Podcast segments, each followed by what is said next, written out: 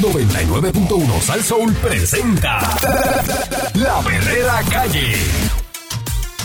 La perrera, Yo me quedo aquí, la perrera todos los días me hace reír. la perrera, Que ellos son the real deal. Cinco y media diez, la perrera is here. Por ser son bien funny, se morcilla mi honey. Perrera, díselo a María y Tony. Suena duro desde vieja hasta Morovi. La perrera de esas horas en la que enciende el party. Las mañanas son bien crazy, crazy. Me levanto con el shaky, shaky. Este palo nene y la baby, baby.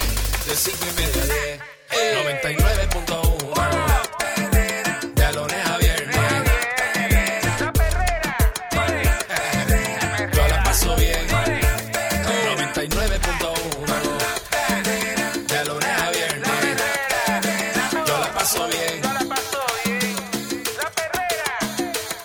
va a quedar a cargo de, del negociado de manejo de emergencia eh, y administración de desastre, Lo nombró el gobierno, eh, pese a no ser cons- sido considerado para ocupar el cargo por el Senado. Eh, Pierluisi, eh, pues, al filo de cuando cerraron la sesión legislativa, lo anunció. Eh, ayer, miércoles en la tarde, lo renominaron nuevamente en su Mm. carácter de comisionado interino, según confirmó la secretaria de prensa. Y que pues puede permanecer en funciones, dado que el nombramiento se hace cuando la legislatura está en receso. Por eso es que Nino Correa les retiran el nombramiento, porque si lo dejan y se cuelga, no lo pueden ver otra vez. Tenían que retirarlo y al otro Mm. día, cuando están ellos en receso, nombrarlo otra vez. Ok, ok. Poco antes de hacer nuevamente la designación, Pierluis expuso sus intenciones de tomar ese paso. Dijo que Correa había hecho un buen trabajo frente al negociado de manejo de emergencia, por lo que va a permanecer en el cargo. Dice, lo voy a volver a designar de forma interina, porque no puede dejar el negociado descabezado y Nino ha hecho una labor ejemplar. Así que yo creo que aquí hay, eh, que aquí hay controversia alguna no creo que haya controversia alguna de que él permanezca en esa posición de forma interina. La determinación eh, la anunció mientras estaba en una inauguración de dos salas de un hospital en Cagua. Pierluisi recordó que Correa ha estado nombrado de manera interina en todo su mandato como gobernador. Está interino desde el 2021, ya que no cuenta con los estudios requeridos por la ley para ocupar el cargo. Mira allá. Explicó que en el pasado radicó un proyecto de ley para que el requisito de educación fuese compensado por la experiencia con la que cuenta Correa. No obstante, la medida no ha sido considerada en la legislatura. Fíjate qué cosa. Esto que lo pueden hacer, no lo han considerado en la legislatura. Para que tú Es veas. decir, mira, por la experiencia que tú tienes, no tienes que tener maestría. eh, la experiencia, pues ya claro, es un expertise que ya, ya está ahí. Exacto. Por las pasadas tres sesiones legislativas, Correa ha sido tres sesiones legislativas, señores, ha pasado. Nino Correa ha sido confirmado por el Senado de manera interina al cargo, sin embargo, en esta sesión que culminó anoche, el nombramiento no fue llevado a la votación. El gobernador indicó que no cree que la acción del Senado de no considerar la designación de Correa fuese por alguna controversia. Creo que es más bien que había tantos nombramientos pendientes de confirmación que no dieron abasto o no pudieron atenderlo. Yo no creo que había controversia en cuanto a la confirmación de Nino Correa como interino. Eh, Pierluisi no contempla citar una sesión extraordinaria para atender asuntos como el nombramiento de Correa. Eh, O sea, que no va a la extraordinaria, no tiene que ir. de, de verdad que esto de Nino Correa, esto, esto está brutal. Porque Nino Correa, yo creo, no creo que haya un ser en, en Puerto Rico que entienda que Nino Correa no debe ocupar la silla Definitivo. de y quedarse frente a manejo de emergencia. No cabe duda de la dedicación de este señor a ese trabajo, Y la preparación la que forma que lo hace, el, el- la, lo que la proyección de él ante los medios, Su sentido de responsabilidad. todo, todo, él tiene todo, todo y más la experiencia para trabajar frente a manejo de emergencia. Así es. Entonces, porque no tiene una maestría, eh, no le dan la silla, porque esa silla requiere maestría. Qué cosa. Y entonces aquí te ponen ese requerimiento cuando es más importante en un puesto como este la experiencia de la persona manejando emergencias. y el desempeño. Porque exacto. puede venir eh, ahora mismo Candy, que tiene dos maestrías, y llegar a esa silla de manejo de emergencia y frente a una emergen- emergencia hacer una, un pésimo, una Si pésima no, labor. eh, claro, si no tienes el expertise o, o- Y- tomar malas decisiones. O, esa experiencia de cómo es que se, se anticipan los hechos, cómo tú trabajas y resuelves y, y, y todo lo que conlleva estar en esa silla. Si no tienes la experiencia, obviamente. Que aquí ocurre muchas veces que ponen un secretario de eso y el secretario no sabe nada y el que está debajo de él y los que eh, están en la oficina son los que le dicen lo que tiene que hacer. Como la de los puertos allá, este, lo de, la de los sí, puertos que estaba no sabía. una muchacha joven que no sabía mucho cómo... Tenía, tenía todos los estudios, pero no, no tenía la experiencia. no sabía nada de marítimo. Exactamente, de cómo y- coordinar esa, esa área de los Entonces, del eso, transporte es, marítimo. eso es un problema que hay con esa silla. Porque esa silla eh, vale más la experiencia de la persona que los títulos. Y yo estoy, entiendo, y le ha pasado a todo el mundo, de encontrarse con personas que tienen unos títulos y con respeto, pues, pues, ¿sabes? el respeto al que lo personas- tiene, chévere. se fajan y estudian y qué sé yo, pero llegan a, lugares de trabajo y los que no tienen ningún título ni ningún estudio universitario son los que le dicen, mira, eso hay que hacerlo de esta, ah, mira, de verdad, Sí, no sabía. Porque hay cosas que tú no las estudias en la universidad. Hay un montón de detalles yo- que yo tienen que ver con el desempeño que no necesariamente lo tienes por el título. Yo hice mi, mi bachillerato en co- telecomunicaciones y chévere, tienes la, es, es bueno tenerlo. Y, y Tú estabas bien cuando saliste del bachillerato. Porque- estabas bien, pero ahora es que tú tienes la experiencia pero- y sabes pero- pero tienes- cómo se tienes- mueve el bacalao. tienes lo que es la academia. Lo que, la, academia te dice cuando tú sales para la calle es otra cosa. En la academia, pues tú lo aprendes de una forma, pero Así cuando es. coges la experiencia de trabajar en la calle y llegar a, a esto, lo que hacemos nosotros todos los días, pues ya tú tienes otro tipo de experiencia. Entonces no es lo mismo tú tener el título y tener lo- la experiencia. Así es. Eh, ¿sabes? Y entonces, eh, eh, eh, ponerle una persona con maestría, que lo hay, hay- deben, deben haber miles de, de personas que tienen la maestría, Claro. este pero a lo mejor no pueden bregar con una emergencia. Sí, mano.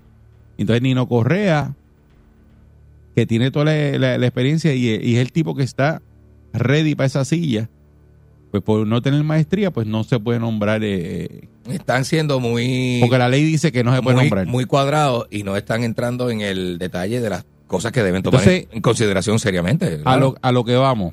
Está bien que pase la primera vez.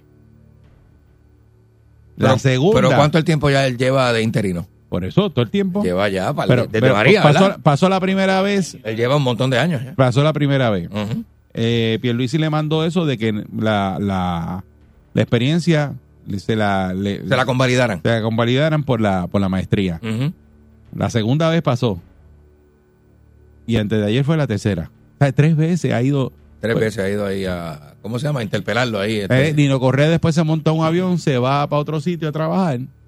Perdemos a Nino Correa por la incompetencia de esta gente de, estar Sí, allí mano, un tirijala. dándole para atrás y para adelante a las cosas. que es meramente político. Porque si tú te pones a ver, el, ya hemos hablado, hemos descrito las virtudes que tiene Nino para estar en el puesto y, y nadie lo va a discutir, punto. Y lo más brutal es que todos los que están sentados allí, que están en, en la, en los nombramientos y votando en los nombramientos. Seguramente no tienen ni, ni bachillerato, ni maestría, ni nada de eso. Eso lo hablamos ayer y está súper cómico, ¿verdad? Y está brutal que una persona que no tenga las competencias Exacto. te evalúe a ti y te diga, ah, pero tú no tienes maestría. Eh, Bueno, pues... Probablemente alguien que de- mm, tiene un cuarto año o dejó el bachillerato a mitad y está, bien, pero ¿qué es tal- senador y representante. ¿Qué, qué tal si legislamos que todos los senadores y representantes tienen que tener maestría, doctorado, Deberían, para sentarse allí? deberían, Vamos a legislar eso. deberían empezar por la casa. Los Ellos senadores y representantes deberían tener porque, eh, mínimo maestría o doctorado para Cuando- estar allí Cuando sentados. tú le preguntas a uno de ellos, dice, no, no, pero es que la ley dice que sin maestría Pues no cambian- puede cambien ocupar esa el porquería. puesto. Cambien esa Ah, porquería pues, no, de pero ley. Vamos a hacerlo, la vara para todo el mundo, dale. Claro. Todos los que sean funcionarios públicos, todos tienen que tener maestría. Tú quieres ser alcalde, maestría. No, y lo peor de todo es que Nino está, yo creo que Nino está estudiando una maestría. Nino la está haciendo, ¿para qué? Di- dice- pues para cumplir con la ley, quedarse con la silla. Dicen que le- la está casi terminando ya. Ayer yo Pues. escuché que dijo la secretaria de la gobernación que ya casi está terminando, pero con todo y eso está brutal porque se frustra el hombre. Oye, claro. Seguro. Eso, eso, eso es una cosa que, que tienen que cambiarla. Y, es- y es como tú dices, le aparece una posición buena a Nino en la Florida, con las conexiones va. que debe tener y el desempeño va, que ha hecho en se Puerto va, Rico. se va. monta y se va y se acabó, Nino. Eh, ¿Le parece a usted ya esto que raya una falta de respeto de estos señores de el Senado y la Cámara de Representantes? Y que Mire, no y, que un legislan, jíbaro, y que un jíbaro que no se graduó de cuarto año, que, tiene un cuarto año no con le- un examen libre. no legislan para cambiar eso y que, y que validen a Nino Correa para, para la silla del manejo de emergencia. Porque con eso, o sea, los nombramientos ellos han estado dándole vuelta a, todo- a un montón de nombramientos. Son unos caripelados lo que son. Este Y ya se está acabando el cuatrenio. Y Ya. hay un montón por ahí de secretarios interinos. Ya lo que queda Y- es un año, si vamos a ver para las elecciones. y, y- y están sentados ahí esperando ah, a ver si va, si no va. Es más, eso deberían hasta quitarlo. Sí. Eso es la, la comisión esa de nombramiento. Sí, eso, se pre- mano. eso, eso- eso se presta tanto para la politiquería. Claro, eso es un filtro político. este Y decir, eh, mira, eh, Candy tiene todas las competencias. Está todo chévere, ¿sabes? Pero ¿cuál es el problema que tiene Candy? que no es del partido. Que es PNP, hermano. No, no es del El único problema que él tiene, así dicen, es- que es PNP. Ya, No se es- puede poner ahí. no puedes ponerla ahí, no se puede, no se puede. Y no lo hacen. Y no te ponen. No lo hacen, no te ponen. Buen día, Perrera. Hola, buen día. Saludos, buen, Buen día. día. Ay, ay. Mire, a- aquí la costumbre es el que esté de- de líder de una, este, ¿cómo se llama? Este, este, sea una batata y, y esa batata contrate a alguien que le diga lo que Exacto. Que le diga lo que, el que, es el que no- sabe, contratan al que sabe. Exacto, contratan, en vez de tener uno que supone que sepa, pues, pues no, cogen un, un de estos que paquina, que le cargó las maletas al, al Un bacalao, partido. un bacalao. Sí. un bacalao, una batata, lo pone, entonces ese contrata a alguien que sepa, le pregunta, mira, ¿qué digo en las noticias? Y así. Le pasan un Pero, libreto ¿verdad- y pero ¿verdad que debi- deberían legislar para que todo el mundo tenga maestría entonces? Oye, es una falta de respeto. La experiencia que tiene ese caballero, nadie la tiene en la isla. Que eso, eh, eh, que si no tiene la maestría, pues caramba, deberían eh, los resultados de- del trabajo de él, este, ¿verdad? Este, Deberían sopesarlo validarlo. antes de hablar estupideces. Sí, eso, sí. eso, eso es lo que dijo Pierluisi. Sí. Sí, pero entonces, caramba, es una falta de respeto, pero a la, a la experiencia del hombre. Y él está ahí ahora mismo, porque nosotros nos quejamos por la radio, por las noticias, porque sabemos que el tipo no nos está dando un buen buen servicio. Si no llega a ser por eso, el tipo lo hubiesen fusilado desde el primer día y ponían un batatón allí. Así mismo Sí. es. ¿Y, cua- y cua- cuánta gente, muchas gracias, eh, se dropió de la universidad y han sido exitosos? Eh, Bill Gates es uno, ¿verdad? Bill Gates es uno de ellos y Elon Musk es otro. Elon Musk es, es otro. Y, y eso no terminaron en la universidad. Para que tú veas.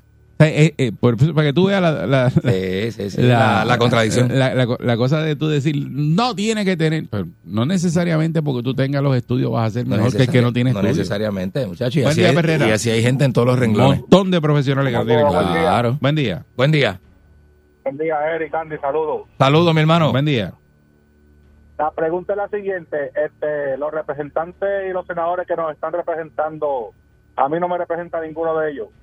No están preparados ninguno porque cada uno tiene cuatro y cinco este, asesores. ¿Verdad? Segundo, sencillo, sencillo, sencillito y corto. Agapito fue gobernador y no sabía, no sabía inglés. Buen día. Es verdad, es verdad. Buen día, Perrera. García Padilla no es Buenos bilingüe, días, eso se saludos. supo. Buen día, saludos. Buen día.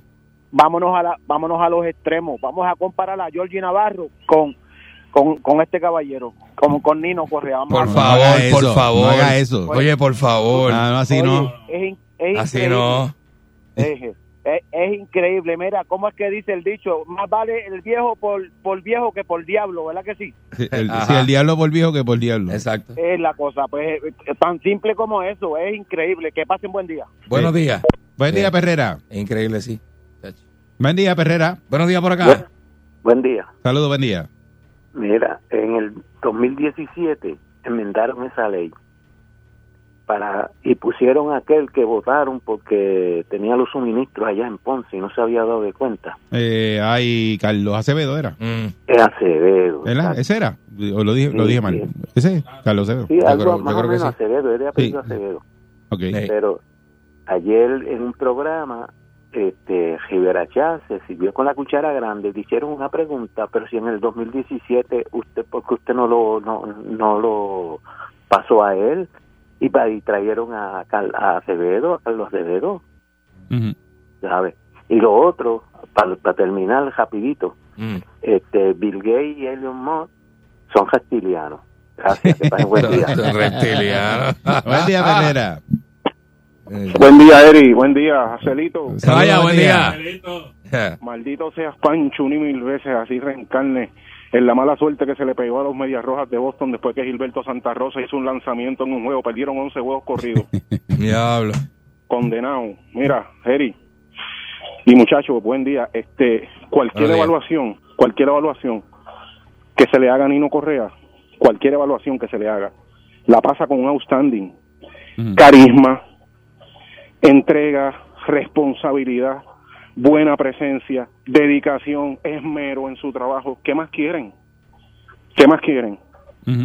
Ahí es donde tú ves, donde esta gente, que son los que gobiernan el país, uno no acaba de entender cuáles son los intereses de esta gente que nos gobiernan.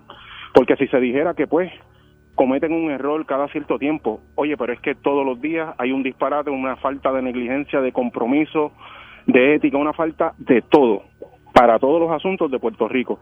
Pero entonces, tú sabes, le siguen vendiendo esa idea a Puerto Rico. Oye, están trabajando todos con mala fe. Nino hace rato, hace rato, que debieron haber estado ocupando ese puesto por mucho tiempo, pero preferimos este utilizando el poco poder que puedan tener en un detrás de una silla a conveniencia de uno mismo. Si Sí. yo fuera Nino Correa, para terminar, si yo fuera Nino Correa, yo termino mis estudios y le digo, ¿sabes qué? Métase en el puesto por donde se ahoga la vaca. Yo me voy a buscar una mejor vida y Yo ya. por eso te digo Sí, que, verdad, que puede pasar eso. Eso eso puede pasar fácil. Aquí encontré, eh, cuando se levantó la controversia de su grado académico, este dice que él mismo diciéndolo, eh, que en cuanto a la preparación académica a veces se siente ya un poco mal porque la gente pueda pensar que uno no tiene estudio y eso es totalmente falso. Al principio pensé ser ingeniero, pero la vida me cambió en esa etapa de estar en la defensa civil del municipio de Carolina fue donde me hice, me hizo cambiar la manera de pensar. Allí al principio estudié, hice un grado asociado. Estoy citando lo que dijo Nino Correa en ese momento. Hice un grado asociado en construcción y diseño de interiores. Creé mi compañía con mis hermanos y estuvimos 16 años trabajando en eso. Después de ahí me metí de lleno en lo que era manejo de emergencia y comencé a hacer un bachillerato que no he podido terminar. Siempre he dicho que tengo el récord Guinness en cantidad de años para terminar un bachillerato, porque han sido 16 años en los que he tenido que hacer un detente en varias ocasiones por las cosas que me ha tocado vivir. Yo estuve 14, Nino, no, no te asustes. Pero no quisiera tener una preparación por tener un título que no vaya consono con el trabajo que ejerce. Logré conseguir una concentración en seguridad nacional, que es lo que tiene que ver con lo que hacemos. Ojalá pudiera tener el tiempo de estar sentado en un salón. Logré conseguirlo online y me lo disfruto. Me encanta y de hecho me he propuesto y lo voy a lograr. Con Dios por delante, completar mi bachillerato. Sé que hay muchas herramientas. Este, y esto pues lo dijo Nino Correa y esto se publicó en junio 29 del 2021. Eso, eso es lo, lo, lo que encontré de, de los estudios de Nino Correa. Buen día, Perrera. Pues muy bien. Buenos Buen día. días, buenos días. Saludos, buen día. Mi- mi- Mira cómo brega las cosas en este país. El tío mío lleva más de llevaba más de 40 años en Estados Unidos trabajando de servidor comunitario, trabajó con la YMCA, trabajó con Puerto Rico a Chombo, algún montón de asociaciones. Mm. Viene a la alcaldía de mi pueblo y le ofrece la ayuda al alcalde como voluntario. ¿Sabe qué le preguntó al alcalde? Que cuándo, cuánto iba a cobrar y de qué partido era. ¿De verdad? Sí, él, él, él era, quería ser voluntario, no iba a cobrar nada y esas fueron las dos primeras preguntas que le hicieron. Pero como él, él le dijo, no, yo soy apolítico, yo no pertenezco a ningún partido y Ah. este es gratis. No lo, no lo llamaron nunca. Porque Oye, con el eso. sueldo, con el sueldo, ellos pueden controlar a las personas que trabajan. Si eres voluntario, no pueden hacer nada contigo y, y no te corrompes por el dinero. Eh, esa- esa- ese es el problema que tenemos aquí. Buen día, Perrera. Buen día. Buen día. Sí, adelante. Eh, totalmente de acuerdo que se nombre a Nino Correa, ¿verdad? Este, ya él nos ha demostrado a, nosotros como pueblo, ¿verdad? Que, que, que puede con el cargo, tiene la experiencia, este, las vidas que ha salvado, las decisiones que ha tomado con anterioridad a sucesos ¿verdad? Que pueden causar muerte y eso no se puede medir, ¿verdad? Por las vidas que se salvan en- de esa manera. Pero ustedes también han demostrado, ¿verdad? Que todos los días con un tema que exponen eh, se crea conciencia a, a tomar decisiones racionales que los políticos, de verdad, yo no sé en qué piensan cuando cuando se reúnen a tomar este tipo de decisiones, nos, nos sorprenden cada día. Sí, no, y, y que ellos, eh, muchas gracias, pasan juicio sobre los nombramientos de las personas cuando ellos no tienen eh, ni la mitad de lo que a lo mejor está sentado allí este el que están nombrando en competencia, en estudio, en experiencia, y entonces esos son los que evalúan los nombramientos. Yo Chacho, estoy, sí. yo estoy pero totalmente en contra de eso. No, definitivamente, en serio, no debe en ser, serio, no porque debe ser, si- no debe si- ser. ¿Cómo tú me vas a evaluar a mí si tú no tienes ningún estudio en comunicaciones, por ejemplo? No se y puede. evaluarme a mí como jefe de prensa o secretario de prensa. Y muchas Es decir, veces no, sin pe- eh, no, estudios, este tipo Eric, como tú dijiste ahorita. Sin Ah, bachillerato. porque, ve- porque eh, ves eh, un papel. Yo, yo, yo puedo tener un papel que diga allí que, ah, bachillerato, cuatro puntos. ¿Y Y, ser, y ser el peor secretario de, de prensa de- de- Claro. de- del mundo. Es que la combinación de, es que el éxito, el éxito en la profesión que tú estudiaste no necesariamente está atado a tu resultado académico. Entonces, Tienes ¿qué que es? tener un ¿Qué desempeño y otras cualidades para tú, Tú brillar. puedes tener toda la, toda la, la Claro, papelería claro. y el bachillerato. ¿Y qué es lo que te da a ti el destaque como buen profesional? La experiencia. Eri, la Y lo que experiencia- dicen ti, dice, mira, este y- tipo cuando trabajó eh, cinco años en, en tal eh, periódico, pues fue un caballo, hizo esto, eh, trabajó en esta emisora, hizo... Es la experiencia de tu desempeño y tal vez- el papel. A lo mejor tú tienes un tipo aquí que no tiene las notas que tiene el otro, que tú piensas que el de cuatro puntos es mejor que el que sacó... eh, En la vida puntos, real no, Eric, en la vida real no. Es más competente que este. En la vida real no, porque es una mezcla de la competencia que tú tienes académica, pero tienes que tener un desempeño y ser un tipo de persona para tú ser exitoso Claro. en las relaciones interpersonales y en tu desempeño laboral. Por eso, pero yo estoy si en no tienes eso, no lo tienes. de que una persona que no sepa de la, de la silla tuya te evalúe no. y te diga, ah, no, este no, no puede ser buen secretario. Tiene que ahí". ser un ¿Qué supervisor. sabes tú de eso? Tiene que ser un super, tu supervisor tiene que tener tu profesión con más grado, más competencia y más y experiencia. haber hecho más que tú. Y haber hecho más que tú para poder supervisarte. Buen día, Porque Perrera. si no, entonces no puede ser mi supervisor. Claro que no. Buen día, Perrera. Una cosa tremenda. Hello, Buenos días. ¿me escuchan? Buen día. Buenos días. Adelante. Mira, el, el, el, el amolao, ¿cuál era la maestría del amolao? Bueno, el, el- el- ya Eh, es la de eso, la la- maestría. La botella la, verde. la- la calle, papá. La, de, la del alcalde. Ah, de- yo- de- yo- Guadamato, yo voy para allá. Ay, Titi. Ve. Al diablo. El diablo. Buen día, Perrera. Ya, ya. Bueno, Eri, tú, tú te fuiste por la misma línea, ¿sabes? Este, ahora mismo, para ser gobernador de Puerto Rico, lo único, el único requisito que te pide es saber leer y escribir. Eso es así. Eh, Es lo único. Para ser senador, saber, saber leer y escribir. Eso es ¿Cómo así, eso así. ¿Con, con Ajá. qué cara esa gente cogen a una persona que tiene dos doctorados, un doctorado, y lo, y lo, y lo Ah, en las pistas? ver, pregúntame, pregúntame. y los Porque hay, lo los hay. humillan en las pistas. Po- po- O sea, sí, ellos- porque eso es para si politiquear. ellos fueran Es, eso es para lo- politiquear. lo- Los más que saben en el mundo. No, y- y no saben nada de Ah, chicos, eh, cogen, cogen una persona tú- con maestría y esa- doctorado y lo paran en el medio y empiezan a, a- a- Cuando usted tenga la oportunidad, muchas gracias, siéntese a ver una vista de nombramiento. empiezan a darle fuete ahí. Para que usted escuche las preguntas que hacen ellos. Que, que es para pararte y salir corriendo. No, una cosa tremenda, de verdad. Una cosa No es para pararte y salir corriendo, de Sí, verdad. sí, da vergüenza, da vergüenza. Y porque dice una clase de disparate que hay unas preguntas que tú dices, Dios mío. Buen, buen día, Perrera. ¿Hasta cuándo? ¿De dónde lo sacaron? Buen día. Buen día. Sí, mira, muchachos, buenos días. Felicidades por el programa. Muchas gracias. Saludos, buen día. Mire, mi hermano, lo que pasa es que como Nino no le ha dicho a ellos para qué lado raya la punta de su lápiz, Ajá. Eso es lo que lo tiene molesto a ellos, porque si Nino fuera un aportador de alguno de los dos partidos ya estuviera nombrado hace tiempo. Sí. Lo que pasa es que es un hombre serio, trabajador, con experiencia, que le puede dar clases al que le está dando clases a él. Y el tipo es humilde, eso es lo que lo molesta a ellos, que es humilde, que no se, a lo mejor no se deja llevar por lo que ellos quieren, que es aportarme al partido o de lo que te voy a dar me vas a dar tanto, porque para tú pertenecer a un puesto tú tienes que aportar al partido que está en el poder. Lo primero. Lo segundo, tienes que demostrar que eres afiliado al partido. ¿Por qué no lo nombra? Porque el tipo sabe de más, más que todos los que están ahí. Es un tipo noble, humilde. Mire, ese tipo está para haberlo nombrado hace, no, no hacen cuatro años, hacen 20 años para haberlo nombrado. Lo que ha dado su vida por, Sí, por el país. Eso ya, Y ya, para mí, no Mira para allá. eso. Esos mazos infelices que Sí. están allí en el Capitolio, ninguno tiene los, los pantalones puestos en su sitio como los tiene Nino Correa. eso es Así así. es, hermano. Así es. pueblo. Mm, Eso es así, y todo el pueblo, eh, como tú dijiste ahí ahora, está de acuerdo con que Nino Correa, yo estoy de acuerdo. Estamos O sea, muy de yo- acuerdo. Yo, no conozco a nadie que diga, no estoy en desacuerdo que Nino Correa. lo Hacho, ponga no, ahí". ese tipo no. No, hermano, para nada. Entonces, todo el mundo está de acuerdo y ellos están sentados allí, así mismo, tres veces ha ido allí y no lo pasan, le pasan el rolo. No, no lo nombran. Eh, porque es que está brutal. No, muchacho. Y es el único que, mira, mano, vi- yo vi una foto eh, cuando pusieron eh, durante Fiona, mano, y cuando tú ves los comentarios en las redes todo el sociales. mundo es loco con Nino. Mira, ahí está Nino, ese es el bueno, ese Nino- es el caballo. Nino- no, hay, no hay nada. el único bueno es Así Nino. es. nadie que hable mal de Nino. Nadie.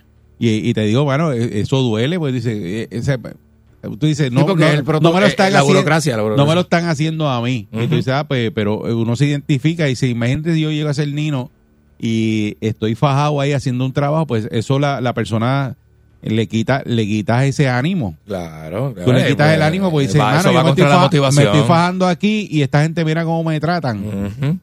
Y es la, eh, eh, no es el pueblo, pues yo, yo creo que Nino más está ahí por el pueblo de Puerto Rico, Claro. que lo apoya.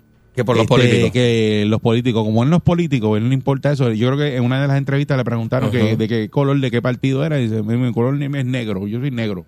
Exacto. Yo no tengo que ver aquí con colores. Exacto, muy eso bien. fue lo que dijo él. Muy bien. Que de hecho, ayer levantó Vargas Vidot en, en el programa de Ferdinand eh, que eh, por racismo a él no lo querían nombrar.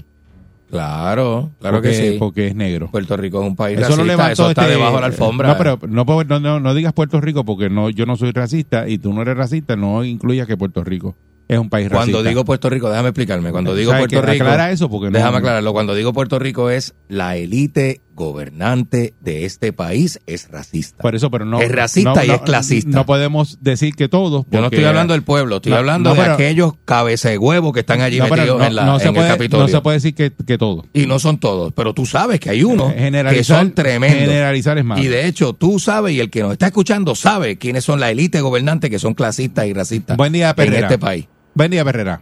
Buenos días. Salud. Buen día.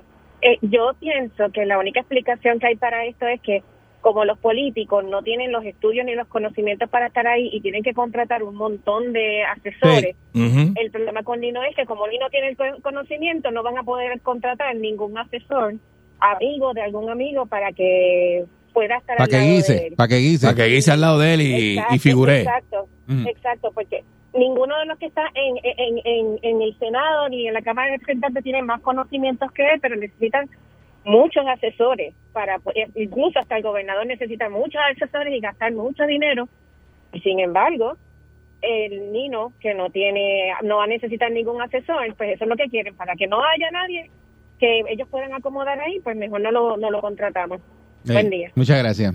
Eh, buen día. Perrera. Buen día, buen día. Buen Saludos, día. buen día. Sí, buenos días conmigo. Sí, adelante. Sí, mira, ¿por qué no hacen una protesta? El pueblo completo. Para que Debería. le den, esa, eh, le den ese puesto. Sí, seguro. ¿Me entiendes? Una propuesta bien dura y, y decirle a la Cámara y al Senado que si, como que no nos nombren, mira, que no voten por ninguno de ellos. Eh, esa es buena también, que la gente meta presión. Buen día, Perrera. Sí, buenos días, buenos días, muchachos. Es que ellos se arreguindan de que la ley dice que tienen que tener maestría y que no pueden hacer nada. Eso es lo que se arreguindan Eh, ellos. las leyes Pero no legislan para quitar eso. Ellos Buen cambian día. las leyes a su favor, Mira. imagínate. Buen día. Bueno, buenos días, mira, este es mi pensar. Yo estoy de acuerdo que Nino Coge haga los estudios. Te voy a explicar por qué. Lo está haciendo. No es que no lo No, está no, haciendo, lo está Ujú, haciendo. ujú. No, no, no, sí, yo lo sé, pero porque cuando yo salga de Puerto Rico y alguien me pregunte, oye, en Puerto Rico hay gente preparada, yo le voy a contestar, mira, solamente hay uno. Se llama Nino Cogea. Es el único que tiene estudio, que se preparó y es un caballo haciendo lo que hace. Porque todo lo demás que tenemos es basura. y está montado más que por, por, pues, por, por el, el pana, el pana y el pana y el pana. Y Mm. por eso es que estamos como estamos. Así Gracias a Dios que tenemos más que a uno. Uno nada más. Ajá. con uno- con uno nada más hace falta. Digo, está brutal, porque de verdad que este tipo es un caballo. Y demuestra lo que es. Y, y aquí lo que vemos, chicos, es que, hermano, o sea, aquí si tú no eres pana del pana y no importa que tenga estudios, como tú ves los senadores, hermano, como, bueno, es que no hay ni que mencionarlo. El pueblo completo sabe que lo que nosotros tenemos aquí no sirve, no hay ninguna agencia que sirve, nada de ningún servicio sirve, lo único que sirve es más que no cojea. Ah, y entonces el bueno lo castigan. Ahí bueno lo castigan. Pues, Ey, pues, mijo, sí. pero así que estamos. Y, y te Nos ponen, vemos, muchachos. muchas gracias, y te ponen el malo. Sí, así es. Ah, Mañana llega uno y dice, no, tengo maestría, qué sé yo, y no sabe nada de manejo de emergencia y lo sientan. Y lo defienden. Y dice, mira, este sí, entonces Nino que, que sea eh, subdirector. y Déjalo como por este- allí, déjalo por allí, Como lo ladito. tenían. Ajá. Esa es de verdad que este, este país no está fácil. No, mano. No está fácil sí. y con cosas como esta, eh, que es un ejemplo eh, que está en la prensa y todo el mundo sabe que eso está pasando, imagínese usted con las otras sillas lo que está pasando. No, muchachos, un tirijala constante. Y a quién ponen en cada silla y cuán Y- competentes son para ese puesto. Y cómo hacen a oscuras muchas cosas que no salen a la luz pública, ¿sabes? Pero pues, mientras esté esa comisión ahí de nombramientos y ellos tengan la sartén por el mango de decir quién sí, quién no, vamos a estar en el mismo problema. Eso hay, Así es. hay que eliminarlo, olvídate. Pero No, cuando no, si, si estuviesen en la mayoría todos los del PNP, todos los que pasa el gobernador, pues se los nombra. Si fueron populares y todo la Cámara y el Senado son populares, eso es eh, un sello de goma. Porque no es para... Viene, viene ¡hum! no- Dale. No, es Viene para el otro, gente ¡hum! preparada, es- es, pa- eh, son porque, políticos. Porque están, es en gente política. están en mayoría. Entonces, como el gobernador es PNP, entonces ellos tienen el- la- los populares. y No, no, no, el gobernador mandó eso, pues vamos a negociar. Si él no nos da esto, pues nosotros no le damos esto. No le damos esto porque es un PNP. y, ahí, Exacto. y ahí entonces los servicios de Puerto Rico se ven afectados. Seguro que Eso, sí. eso es todo, ese es el rabo de la vaca. Ujú. Recuerde votar por candidatura en las próximas elecciones. Para que pase lo mismo. Para que peor. pase lo mismo y peor. Para que todo sea el rebel, gobernador popular y la Cámara y el Senado PNP.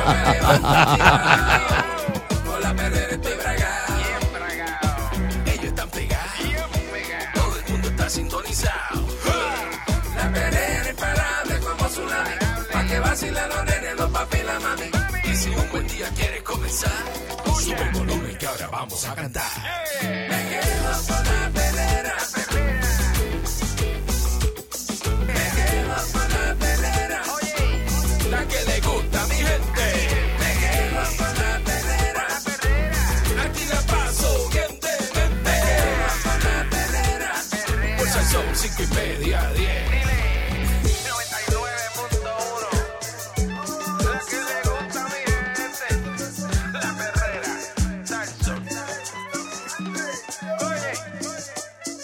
Eh, hay un nuevo trabajo en Brasil.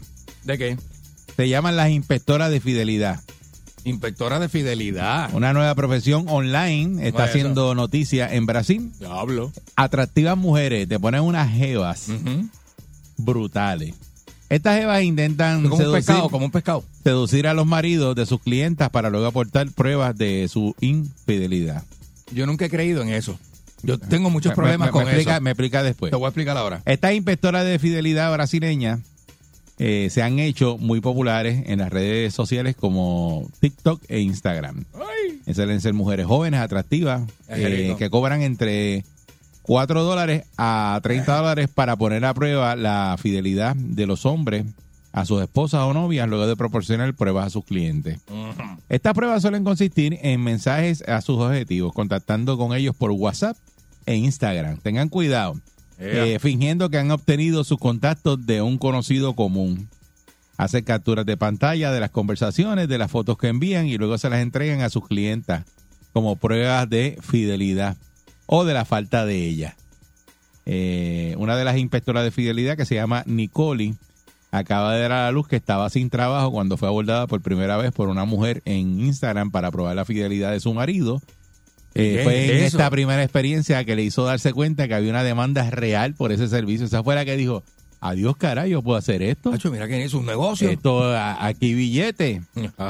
Eh, y entonces, pues, eh, dice que el acercamiento fue que una mujer eh, le dijo que le parecía muy guapa y que era el tipo para su marido. Y a rayete. Y que desconfiaba mucho de él porque ya le había engañado varias veces, así que quería que le coqueteara para ver si caía en la trampa. Es, Pero que chico, no, es que no creo en eso, Chico, de que yo- tú, tú provocar a la persona y sugestionarlo y provocarlo ese- para que la persona cometa un delito para después decir que es un delincuente. lo que hizo ella, fingió enviar un mensaje al marido de la mujer por error y luego. Que dijo, ah, me equivoqué, no eras tú. Y luego le entabló una conversación que pronto llegó a hablar de conocerse en persona. Ah, diablo. Hizo capturas de pantalla de los mensajes, se le envió a la clienta eh, y entonces pues le, ella le envió un billete. Eh, ella dice que ella contó la experiencia a través del TikTok y al poco tiempo otras mujeres se pusieron en contacto con ella por peticiones similares. Hoy gana entre 800 dólares a 1000 probando la lealtad de los hombres en internet. Se busca un billete haciendo eso, papá. Eh, Stephanie Lara, una mujer de 20 años, es otra inspectora de lealtad que empezó a ofrecer servicios de prueba de lealtad. Inspectora para, de lealtad. Inspectora de lealtad. para ayudar a las mujeres a terminar sus relaciones tóxicas con las que con las que ella mantenía hace mucho tiempo. Mira para allá. Eh, dice que uno de seis de cada diez hombres aceptan las insinuaciones y no pasan la prueba. Yeah, diablo. Sí, que se envuelven, se envuelven y caen, no creo que la prueba demuestre 100% si una persona es fiel o no, pero ayuda mucho a saber cuál es la intención. Presa fácil. Hay otra de 19 años que lleva un año y que ha experimentado el lado oscuro de esta nueva profesión online. Y dice, una vez el hombre el que estaba probando miró el teléfono de su novia y descubrió lo que estaba pasando. O sea, que esa- Ah. e- ese mangó y dijo, nada, esto tiene que haberlo enviado la... Dijo, nada, esto es como que... Chequeó el teléfono y, y- y ella Esto había- está orquestado, orquestado en contra mía. y se, se, se puso en contacto con ella y la amenazó con ir a buscarla y vengarse. Y ella pues temió por su vida porque eso puede pasar también. eh, Sí, porque te estás metiendo en mi relación, me estás coqueteando para hacerme quedar mal, para luego darle esa información a mi pareja y destruirme la relación. Por eso, pero yo provo Eh, no hace sentido. Yo provocarte a ti con algo que yo sé que, que tú puedes caer y tú caes. Eso, eso. es eso es yo probar de que tú estás mal, que eres Tú infiel. estás probando, o tú sugestionaste y provocaste la situación para hacerme caer. Porque Eric, el FBI hace eso. El FBI te pone una trampa con dinero. Ajá. Entonces te, pues, te meten un bochinche, te ofrece un negocio, te meten un bochinche, tú te interesa, lo hiciste, caíste y te, senten- te meten preso y te sentencian. Y tú estás tranquilo, tú estás tranquilo, tú no estabas en eso, pero te sugestionaron, se metieron, de- se metieron en tu camino Por eso, porque y si, te hicieron hacer un delito. si no es de esa forma, la persona no es infiel. La persona, o no caes en eso, no cae porque, en eso porque, porque fue que, que, te atosiga. Y eso lo hacen. te eso- acorralan y te, te, te Eso- meten presión. Eso ahora en Brasil es un negocio. Pero puede pasar de que usted le escriban, puede ser hombre o mujer, le puede pasar Ajá. cualquiera de las dos formas. Ajá. Y le escriban y usted no sepa de dónde viene eso y tú dices, pero, ¿y- pero ¿por qué? Eh, La, la mejor manera es que usted no le contesta a nadie que usted no conozca. Bueno, por ahí eso me y ni habla con nadie que usted no por conozca. ahí en redes a cada rato aparecen mensajes de hola, ¿cómo Sí, estás? eso, no, eso, Este, y- eso lo hacen todos los días, pero eso es, Eh, ya eso eso es son, fraude, son técnicas de fraude. Esto no, esto sería como que alguien te escribe y tú dices, adiós, mira, me está hablando. Y de momento tú empiezas a hablar con esa persona y cae y te y te dicen, adiós, mira, es amiga de, o conoce a una amiga de tu esposa y te lo- se lo dicen, o de tu novia, Oye, eso. y te busca tremendo lío. Oye, eso. Cuando supone que tú actuaras por tu cuenta, si para probarte que tú estás haciendo algo indebido, debes actuar por tu cuenta, no porque alguien te, te, te, te, te- como que te obliga o te manipula para que tú hagas cierta cosa. Respondiendo a. Es como Eh, que tú, es tú- diferente, tú estás ¿no? a dieta y, y no rompes la dieta. Y tú dices, no, estoy a dieta, a dieta, a dieta. No, yo tengo todo. Entonces tú tengo tienes este pana, tengo todo. este pana y te y te lleva para Guabate. Porque tú tienes la lonchera A tuya provocarte. y tienes la lonchera tuya con tu dieta, pero viene este pan y te dice, papi, yo pago. Vamos a comernos, comete, oye, Y te provoca. Comete el, pan- el lechoncito como... O no vas a beber y te dice, no, pa, y, y lleva a un sitio y dice, no, no, ah, te compré el palo. Ya Chico. bébetelo porque tú, ah, pero tú no estás bebiendo, ¿verdad? Pero bébetelo, olvídate. Pues ya te lo puso el palo ahí. Y, para después decirte, ah, tú no tienes Este- este, este fuerza de voluntad, mira lo que hiciste. Eso es lo que van a decir los que saben. Dicen, tú no tienes fuerza de voluntad, no tienes disciplina, pues caíste. Ajá, ajá. Pero está mal eso, que te provoquen. Eh, yo nunca he entendido si te, por, por qué te acusan después de provocarte. Es porque todos tenemos, o sea, todos los seres humanos tienen un límite y tienen una, Porque si eh, es montado, una manera de manipularse. si es montado y te llevaron a eso, pues no es infidelidad, eh, pues infidelidad porque eso fue montado. Oye, me lo montaron en mi contra. Y entonces, claro, como una persona puede responder a, o puedes tener una reacción y por eso eres infiel. 6539910. No usted sé, no usted sé, haría no una sé. cosa como Explíqueme esa. bien, usted contrataría eh, una inspectora de esta de fidelidad para que cogiera a su pareja. Hombre o mujer, puede ser de la, cualquiera de las dos formas. Caramba, y si eh. usted lo provoca, usted se va a sentir bien de que, ah, mira, te cogí, te pillé. Pues usted lo está provocando. Le- le- Oye, estás eh, prácticamente poniendo a la persona contra la pared para después acusarlo. Y, ajá, y entonces, ¿cómo es que funciona esto? Usted explíqueme eso. Buen explíqueme día, bien. Perrera. Buen día, muchachos, ¿cómo andan? Muy bien, excelente. Muy bien. Mira, mi abuela decía que si el chapo salta y se ensalta, no es culpa de la estaca. Ajá.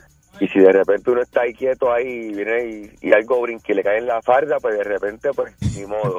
Oye, Candy, ¿tú te imaginas en tus tiempos que tú vayas caminando y que vengan los agentes del FBI y ponga un kilito así en la... en No, no, mira, no, eh, eso no, Oiga, eso. eh, Candy no hace rápido eso. le echan dos Candy. azúcar más al Estamos café. hablando aquí de otra cosa. No estamos hablando de eso. Sí, Eh, buen día. Perrera, en eso. Ya, el que oye dice diablo. eh, Buen día. Que lo que era. Buenos días. Buenos días, buenos días. Buenos días. Saludos, buen día. Mira, a mí me a mí me ha pasado eso esa cuestión este, que usted dice porque antes yo estaba más o menos en el ambiente que Candy andaba años atrás y cuando tú vienes cuando tú vienes y te encuentras con esos panas se, enseguida sacan sorbete y sacan esto y mira pero no tiene que ser fuerte tiene que ser fuerte Sí, porque a ver si tú cedes, pero pues. Buen día, Perrera. Ay, virgen. Bueno, Buenos buen días. Buenos días. Buenos días, Buen día. felicidades por el programa. Gracias, igual. Muchas gracias. Mira, abrazo. hermano, no, miren, hermano, no, sa- no solamente con eso. Anoche me pasó una situación con una persona de Virginia donde me mandó hasta la licencia de conducir para hacer un trato conmigo. Mira. Este, hermano, tengo hasta el número, yo lo bloqueé inme- inmediatamente porque fue a través de WhatsApp. Yo estaba hablando con un compañero, ex, un compañero mío de trabajo que está ahora mismo en Texas Ajá. y aparece ese número con ese ofrecimiento. Pero te saben el nombre completo y apellidos tuyos. Este, de dónde eres, no sé cómo diablos lo hacen, pero Es que está todo en redes, papi. Es que tú has llenado un montón de informaciones y no te acuerdas. Sí, eh, sí, pero en Eso en- pasa. en- en- en- y es, y es lamentable, hermano, porque TikTok, este, que todo el mundo lo encuentra bien lindo, bien chévere, que si esto, que si lo otro. Eh, Este, después que tú cierras esa cuenta, mano, tu información llega, ustedes no se imaginan hasta dónde. se queda, se por, queda por, ahí to- dando por vueltas. todos lados. Y en este caso que son mujeres que le hablan a usted, eh, si usted no es Jaime Mayor, usted no es Brad Pitt, eh, y esta jeva es- está brutal y le está hablando, usted no caiga en eso. No, Usted por sabe- favor, no conteste. que- que no puede ser que... que- Eso es un scam donde cuando usted contesta, usted le está abriendo las puertas a esa, a esa, a esa persona Sí, que está detrás de sí, esa foto, sí. que lo que quiere es entrar a su Billete. información y extorsionarlo a usted. o- en, el caso de que sea extorsión, pero en este es que para probar si usted es fiel a su pareja. Buen día, Perrera. Eri, buen día, Candy. Buen día. Saludos, buen día. Eri, le pasó a un conocido mío, pero en Miami. ¿Qué le pasó? Te voy a contar, ese tipo de, de scam. Lo contaste esta mujer venezolana.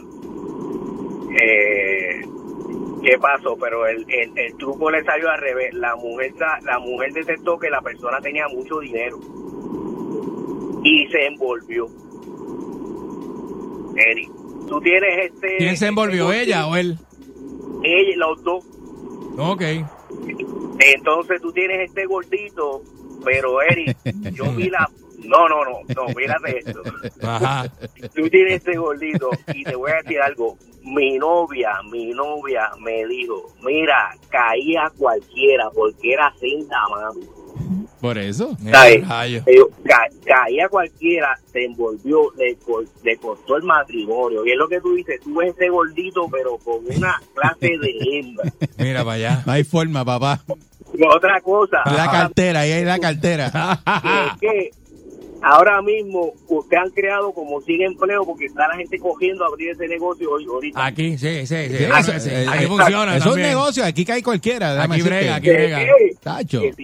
Buen día. Yo, te conozco dos o tres que caen rápido. Pero infiel puede ser cualquiera, Eri. Infi- Infiel es cualquiera. Cualquiera que tenga ese deseo, que se le despierten esa curiosidad, que se le metan por dentro y ¡uah! te manipulen la mente, porque es así. Infiel es Infiel es cualquiera. cualquiera, infiel es eh, eh, cualquiera, la mujer de cualquiera, el marido de cualquiera. Infiel es cualquiera, Eric. Todo eso cualquiera puede ser infiel. Cualquiera tiene la la la la, Candy la- habla desde su punto de vista de, de su silla. ¿ves? Infiel es Por eso, él cualquiera que lo defiende su- provoquen. Él defiende su- sus postulados. Cualquier- el postulado es ese, de que cualquiera puede ser infiel. Seguro, pregúntale a la gente a tú veas. Infiel es cualquiera que tenga ahí una- una- dos cucharadas de, de- de- de curiosidad, de provocación. Cualquiera, cualquiera. Ay, bendito, Buen día, papá. Perrera. Buen día, buen día. Ah. No, no, no, vamos a decir las cosas como son. Eh, eh, él se pone como es. Vamos a decir las cosas como ¿Cómo le son. gusta eso? Buen yo día, no sé si yo estoy partiendo desde mi, desde yo como punto de referencia. Buen día. Pero eh, yo- infiel es cualquiera. Buen día. Perrera. Cualquiera, olvídate de eso. Buenos días. Buen día, Perrera. Damas y caballeros. Buenos Hello. días. Buen día, Perrera. Hola, buen día. Saludos, buen día. Métele, métele. Hello. Sí, adelante. Conmigo, ¿verdad? Sí, adelante. Tumba. Mira, a mí me pasó eso, a mí me pasó eso una vez, pero fue por hacerme daño. ¿Cómo? Este, Casi siempre conocí- pa' eso. esta- La mayoría de las veces. oye, conocí, mira, co- conocí esta, esta chica que era, vivía en, en un caserío y ahí mismo vivía la familia de, de la que era la esposa mía en ese momento. Ajá. Y en una ocasión, pues, hablamos, qué sé yo qué, y nos dimos un besito para allí para acá. Ah, vaya mon. Oye, oye. Vaya mon. Oye, pero el chiste, oye el chiste. está. Conocía, encontrar a la que era mujer mía con el hermano en Río Piedra y me tiró al medio. Yeah. Entonces, ella lo que, yo averigüé quién era el jevito de ella, porque el jevito de ella era del barrio mío. Y hablé con él, mi hermano, y ese tipo la puso al frente mío ahí. Me dijo, dime lo que tú me di. Yo se lo dije. Y me dijo, ¿tú tienes los hijos tuyos vivos? Y sí, eh, o sea, los padres tuyos vivos. Y dije, sí. ¿Tú me lo juras por tus padres que esto fue así? Sí. Papi, ese tipo le metió un, ancla- un clase bofetón a esa mujer. Eh, La cogió por el pelo, pero chico, pero que- la metió entre el carro. Yo no supe más nada de esa mujer. Anda. Ya rayo. Pero, pero el tipo había que arrestarlo. Oye, pero- le, le va a caer encima el amor. Pero qué Bueno, fuerte, a la- mano. porque, porque fue tan fresca, tú sabes. Oye, no, pero, haga que, eso, eh, sí, pero- sí, no, pero es no. que eso no, no da derecho a tú agredir a una persona. Y tú la- eh, y tú fuiste eso que la pusiste en violencia, riesgo a eh, ella. Tú puedes hacerle daño a, a un- a un hombre, no, hombre, no. Pero- Sí, pero tú la- tú que fuiste el que la pusiste que en no riesgo a ella. No, pero es que tampoco no Tú no fuiste el que la También, pusiste en riesgo a ella. a mí. Mira, Y si la pecado. mujer me hubiese matado a mí. No, no, pero no.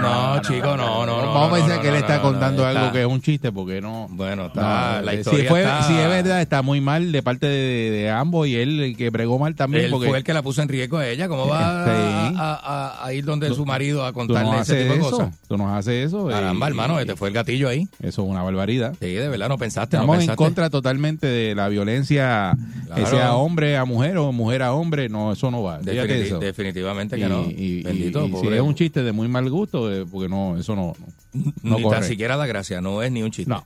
Eh, buen día, Perrera. No debimos haber cogido tu llamada. De- definitivamente. Sí. Buen día, Perrera. Buenos días. Buen, buen día, Perrera. Hello. Hello. Sí, buen día. Hola, buen día. Zumba. Buen día. Mira, esto pasa en la, en, en el, en, en la, en la vida civil, en la vida profesional, en las agencias federales, todas, eso se llama un pillo. Eh, a Pancho que va para la frontera, en el load que ellos arresten, la- va a venir una persona que está en el load, en el load que, que es parte de la agencia, que viene de otro, de otro sitio, Ajá. y es la más linda. Pancho le da una, un, un business card, lo pillaron, lo, lo llaman al supervisor y se ven acá. Y ahí cuando entra a la oficina está la, la tipa sentada ahí. ¿Pero qué? ¿Un señuelo para qué? ¿Para qué? ¿Para qué? Para mantener la limpieza en la agencia, a ver quién, quién es corrupto y quién no es corrupto. ¿A quién cae? A ver quién cae. Seguro. A ver quién cae. Eso es igualmente que ah, yo he, visto videos de, de una muchacha que se va a casar y le pone a la prima antes de llegar a la casa. Embuste, ella está metida en el closet y la prima dice, no, ella no está aquí, eh, tira para adelante. Mm, y uno, mm, acá. Mm, mm, Cuando ahí. pues, pues, está bien, ella va a decir, no, chacho, que usted no me caso ni... ni, ni. Pero ¿para qué le pone a la prima? ¿Pero para qué? ¿Para qué le pone a ¿Para la prima? Esa es la prueba que tú quieres hacer, pues lo encontraste. ¿Para Porque el que busca, encuentra. ¿Para qué me pone el hamburger si sabe que me lo voy a comer? Hay, una, hay un No. refrán que dice que el que busca, encuentra. Eso es provocarte. Tú vas a provocar para buscar y después, pues mira, encontraste, ahí está. Sí, pero a ti sin provocarte tú caes en eso. No hables de mí. No hables de mí. Es fácil, en Nadie está hablando de mí. Tach, eh, esos No, postulados tuyos, como tú los defiendes. Ah, María Negro. En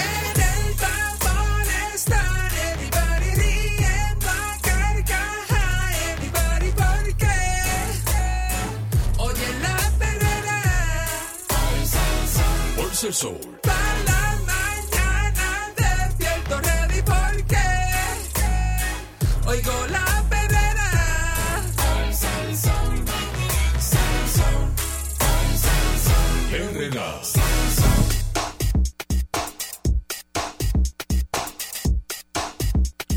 Estás escuchando la perrera de Salso para todo Puerto Rico con Sí, señor. el señor Candy Manuel García. El señor Eric Balcour o, eh, Cruz, señoras y señores. Y otras hierbas. Y otras hierbas aromáticas en este gran programa divertido y variado para ti, Boricua. Medida que, que busca eliminar certificados de antecedentes penales llega a la fortaleza, una ¿Cómo? medida que está buscando la eliminación Oye, eso. de los certificados de antecedentes penales. Hmm.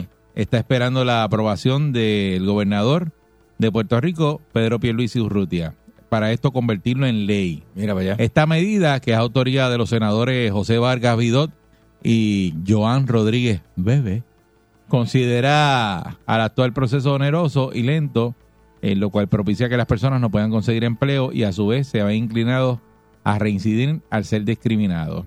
Esta medida también evitaría a que los empleadores puedan discriminar contra un empleado o potencial empleado por razón de antecedentes penales. El propósito de la medida es que la evaluación de todo empleado o aspirante de empleo se centre en sus cualidades, eliminando así cualquier prejuicio que pueda influir en la consideración. Se acabaron los formularios donde te preguntan si has sido convicto, se acabó el carimbo de ex convicto. Mira para allá. La redacción de esta medida se hizo en balance a la política pública de propiciar verdadera rehabilitación y reinserción social, del interés del patrón en contar con personas cualificadas y que no presenten un riesgo a sus labores. Esta medida la trabajó en la Comisión de Derechos Humanos, presidida por la senadora y portavoz del Movimiento Victoria Ciudadana, Arma Irma Rivera Lacén, y está ahora mismo encima del escritorio de Pedro Pierluisi. Que si él la firma, pues ya es ley. Está bien simpático. El proyecto está súper simpático. Eh, no creo que promueva la eh, eh, el estigma, la eliminación de los estigmas que tienen Pero eso, la- pero- los ex convictos. O sea, porque ya existe un procedimiento, hay un recurso en donde tú borras, tú, tú, tú vas y buscas todo, tú, o sea, tienes que esperar que pase un tiempo. Eh, y luego de ese tiempo, no sé si son siete años, no sé, me- me- cualquiera me puede corregir, cualquiera que tenga la información completa me puede corregir, no sé si son cinco o siete años que tienes que esperar y luego vas y te, justicia, te entrega toda la, la documentación que aparece en tu expediente y entonces tú dispones de ella. Y cualquiera que busque por ahí no va a encontrar este como que, como que, y de hecho se, se borra de tu certificado de buena conducta de antecedentes penales, se borra. Y tú tienes un, tú pudiste haber estado convicto y tener un certificado de antecedentes penales limpio, pero tienes que esperar un, un tiempo razonable, no sé si son siete años. El sistema provee para eso, ahora mismo. O sea que por qué tiene, por qué, y, y para mí, para mí, para mí, por el otro lado, por el lado de los patronos, es sumamente importante tú saber que la persona que estás contratando no tiene una, una, un récord que atente contra la, la labor que tiene que hacer, la imagen de la compañía, los recursos que tú necesitas tener. Eh, eh, eso es importante también. Tener, tomarlo en consideración. Está complicado. Está complicado porque está complicado para el que tiene el récord y quiere eh, reinsertarse en la sociedad y, y nuevamente Y hay, trabajar. delitos, y hay delitos que son bien está pesados, o sea, y- son y- fuertes. Y está duro también para los patronos Ajá. de que pongan esto ley y que tú no le puedas preguntar en un formulario a una persona que si ha sido convicto y No le puedes pedir un documento como ese, como por ejemplo antecedentes penales. ¿eh? Va a trabajar de, de guardia de seguridad. Entonces tú no le puedes preguntar si fue convicto o algo y de momento tiene un delito de, qué sé yo, de robo. ¿No? Un ejemplo, exacto. No sé, hermano. Imagínate el gerente de un supermercado que haya cumplido por robo. Ofensor sexual. Ofensor sexual, imagínate que vaya, que esté aplicando de maestro de, maestro de escuela. No se puede tampoco preguntar. Entonces no puedes no puedes saber Eh, si eh, ese... Y ve acá, y cuando pongan esto ley, el, el certificado de antecedentes penales, no te lo pueden pedir en un- ningún trabajo. Para eso que lo están haciendo. Yo creo que en la medida Eso es muy- lo que- es, es muy radical. Que eliminan el, el certificado de antecedentes Es- penales. muy- porque si es para tener un, un, un proceso en donde se te elimine el delito del certificado para tú después poder trabajar y tener un certificado limpio, ya eso existe. Ya eso está. Ya eso está. Esto es muy radical. Que no le puedas pedir a Pancho su carta de antecedentes penales para darle el empleo al que él aspira. Eso está duro para el empleador y para la seguridad de las personas que trabajan en esa compañía. Pero tú sabes que el certificado de antecedentes penales te lo piden hasta para un crédito en la planilla de la universidad. Claro, seguro Yo que tuve que sí. sacar uno del hijo que mío. sí, seguro que sí. Antecedentes penales, porque si no. Mira, para la beca y para los préstamos no puedes tener antecedentes penales. Ajá. Porque no te no aplica. ¿Cómo Pa- usted pa ve estudiar, pa esta estudiar. medida que ya está en el escritorio de, de Pedro Pierluisi? Esta noticia está actualizada y está esperando de que eh, Pedro Pierluisi la firme, la haga ley. ¿Qué usted cree si esto lo hacen ley en Puerto Rico al otro día? Pues ya no se le pide antecedentes penales a, a la persona y no le puedes preguntar. Ya eso, eh, la ley dice que no tiene que preguntarme a mí si yo tengo antecedentes penales Oye, eso. al otro día. Ah, ¿Cómo usted ve eso? ¿Cómo le cae? Eh, 653-9910. 653-9910. Y ojo, no estamos en contra de la rehabilitación. No Ah, no, digan, no, no, no, "Ay, no, no, que estamos en contra, no, porque no estamos en contra no, de eso. Aquí ya, aquí somos, aquí, ¿sabes? Somos pro rehabilitación. Eh, Yo conozco gente que ha estado presa y tiene una vida normal el día de Yo hoy. trabajo con gente que ha estado presa. Yo también. Yo he trabajado. Yo también. Yo he trabajado con gente que ha estado presa Y y, no, eso no gente que ha que tenido sus puestos y sus cosas, sí, Sí. seguro. Y definitivamente, y son personas que hoy día están por, por la ley, por encima de la, tú Por sabes. eso. Se rehabilitaron. Pues sí. Pues claro. Buen día, buen día, Perrera. Buenos días. Conmigo. Adelante. Sí, adelante. Mire, Ajá. me- me- escúcheme, escúcheme un momento, por favor, porque es que no me dejan terminar. Yo he pasado por todos esos programas de prisión, de cárceles de municipio. Ajá. Candy Men sabe porque Candy vive hoy afuera, es ponceño, yo soy de Cuamo. Yo viví en el 12 de octubre, al frente de la cantera, escúchenme. Ajá. Aquí lo que pasa, porque yo estaba en todo eso, en Filadelfia, tuve, bueno, pero no vamos a hablar de eso. Pero hay programas, ¿ok? Hay programas para los que están en parol, lo que se dice aquí, probatoria. Probatoria, sí. Sí, estoy seguro. Allá, allá hay programas de dos años. Y tú, para todo, para ley 54, para Sí, sí. de Sí, abuso, son programas de desvío. Aquí los hay también. Aquí los hay, sí, aquí los hay también. De uh, dos, Pero- tres años, dependiendo. Sí. Eh, yo sé, pero los hay, pero no hay programas de enseñanza, porque a mí me crió la policía de Martin County, Florida, porque yo me fui para Pantano a los 15 años, eran locos. Claro. Yo, yo volaba en los carros, a mí me tenían que co- coger entre tres, desde que era chamaquito, porque yo no tuve país. Tuve, yo los otros días llamé que le dije que mi padre era un padre de Yautía. Sí. Ajá. ¿Eso se, acuerdan? Sí, seguro. Sí, sí, señor. cambiando eso es- Lo que pasa que los programas que hay aquí no sirven, nadie los dirige, entonces por eso los muchachitos jóvenes están haciendo lo que están haciendo en la calle porque no tienen oportunidad. ¿Ok? Así mismo Muchas- es. muchas gracias. Así mismo es, tiene que ver con eso. Buen día, Perrera. Mira, además de esto es algo cultural. Porque mira, ahora mismo en Estados Unidos tú vas a llenar una aplicación de trabajo y te indica si usted ha sido convicto por una felonía. Ajá. Ajá. Si usted está limpio, dice que no. Pero si ahora mismo usted dijo que no y tuvo un delito, el patrón lo despide. Y es como dijeron ustedes, si, si fue un ofensor sexual, es más que bruto si va a aplicar en un, en un, day, un daycare. Claro. Si usted se robó, hizo fraude en una institución bancaria, ¿cómo va a pedir trabajo de, de cajero o de... Está bien, pero o- en este. en- de un banco? pero en si JP hacen- Morgan, en JP Morgan. Si, si lo hacen ley, pues no, no pueden preguntarte. Claro, pero, pero, pero eh, va en contra de la seguridad. Porque cuando, mira, yo, yo trabajé con un señor que a él lo despidieron y yo le pregunté, ¿qué pasó que te votaron? Pues porque yo puse que no era convicto con, por felony y cuando yo tenía 18 años, eh, el primo mío me tiró un bultito con una mercancía y me arrestaron creyendo que era mía. Ok. Y eso fue a los 18 años y yo puse que no, pero cuando el patrono supe que yo tenía ese background a los 18 años, un background check. yo por mentir, no por por el delito, fue por mentir. Por mentir, porque Si es política de la compañía. verdad, si él hubiese dicho la verdad, la gente decía, pues este señor Fue convicto, pero fue a los 18 años. La solicitud tiene un espacio que te dice si la contestación es sí, explique lo- él o los delitos que cometió. Y usted tiene que así, ahí, y si le dan el trabajo, se lo dan. Exacto. Porque es así. Pero usted dijo la verdad en la solicitud. Pero usted lo dijo. Pero ahora, si esto lo hace en ley, Candy, esa pregunta no puede estar en una solicitud de No trabajo. debería estar ni te No, no, pedir, debería estar, eh, no. certificado. Que no va a estar. Por eso, ni te pueden pedir eh, los antecedentes. No va a estar. Porque entonces eh, la ley te cobija. Buen día, Perrera. Buenos días. Sí, buenos días. Saludos, buen día. Adelante. Sí, buenos días. Mira, este, mi opinión en cuanto a eso es que realmente este, deben facilitarle a las personas que hemos este, sido convictos en algún momento de nuestra vida. Yo fui convicto, precisamente ayer se cumplieron ocho años que yo cumplí con mi sentencia de tres años. Mira para allá. Por una, ley por una ley de 54, hace ocho años. Ajá.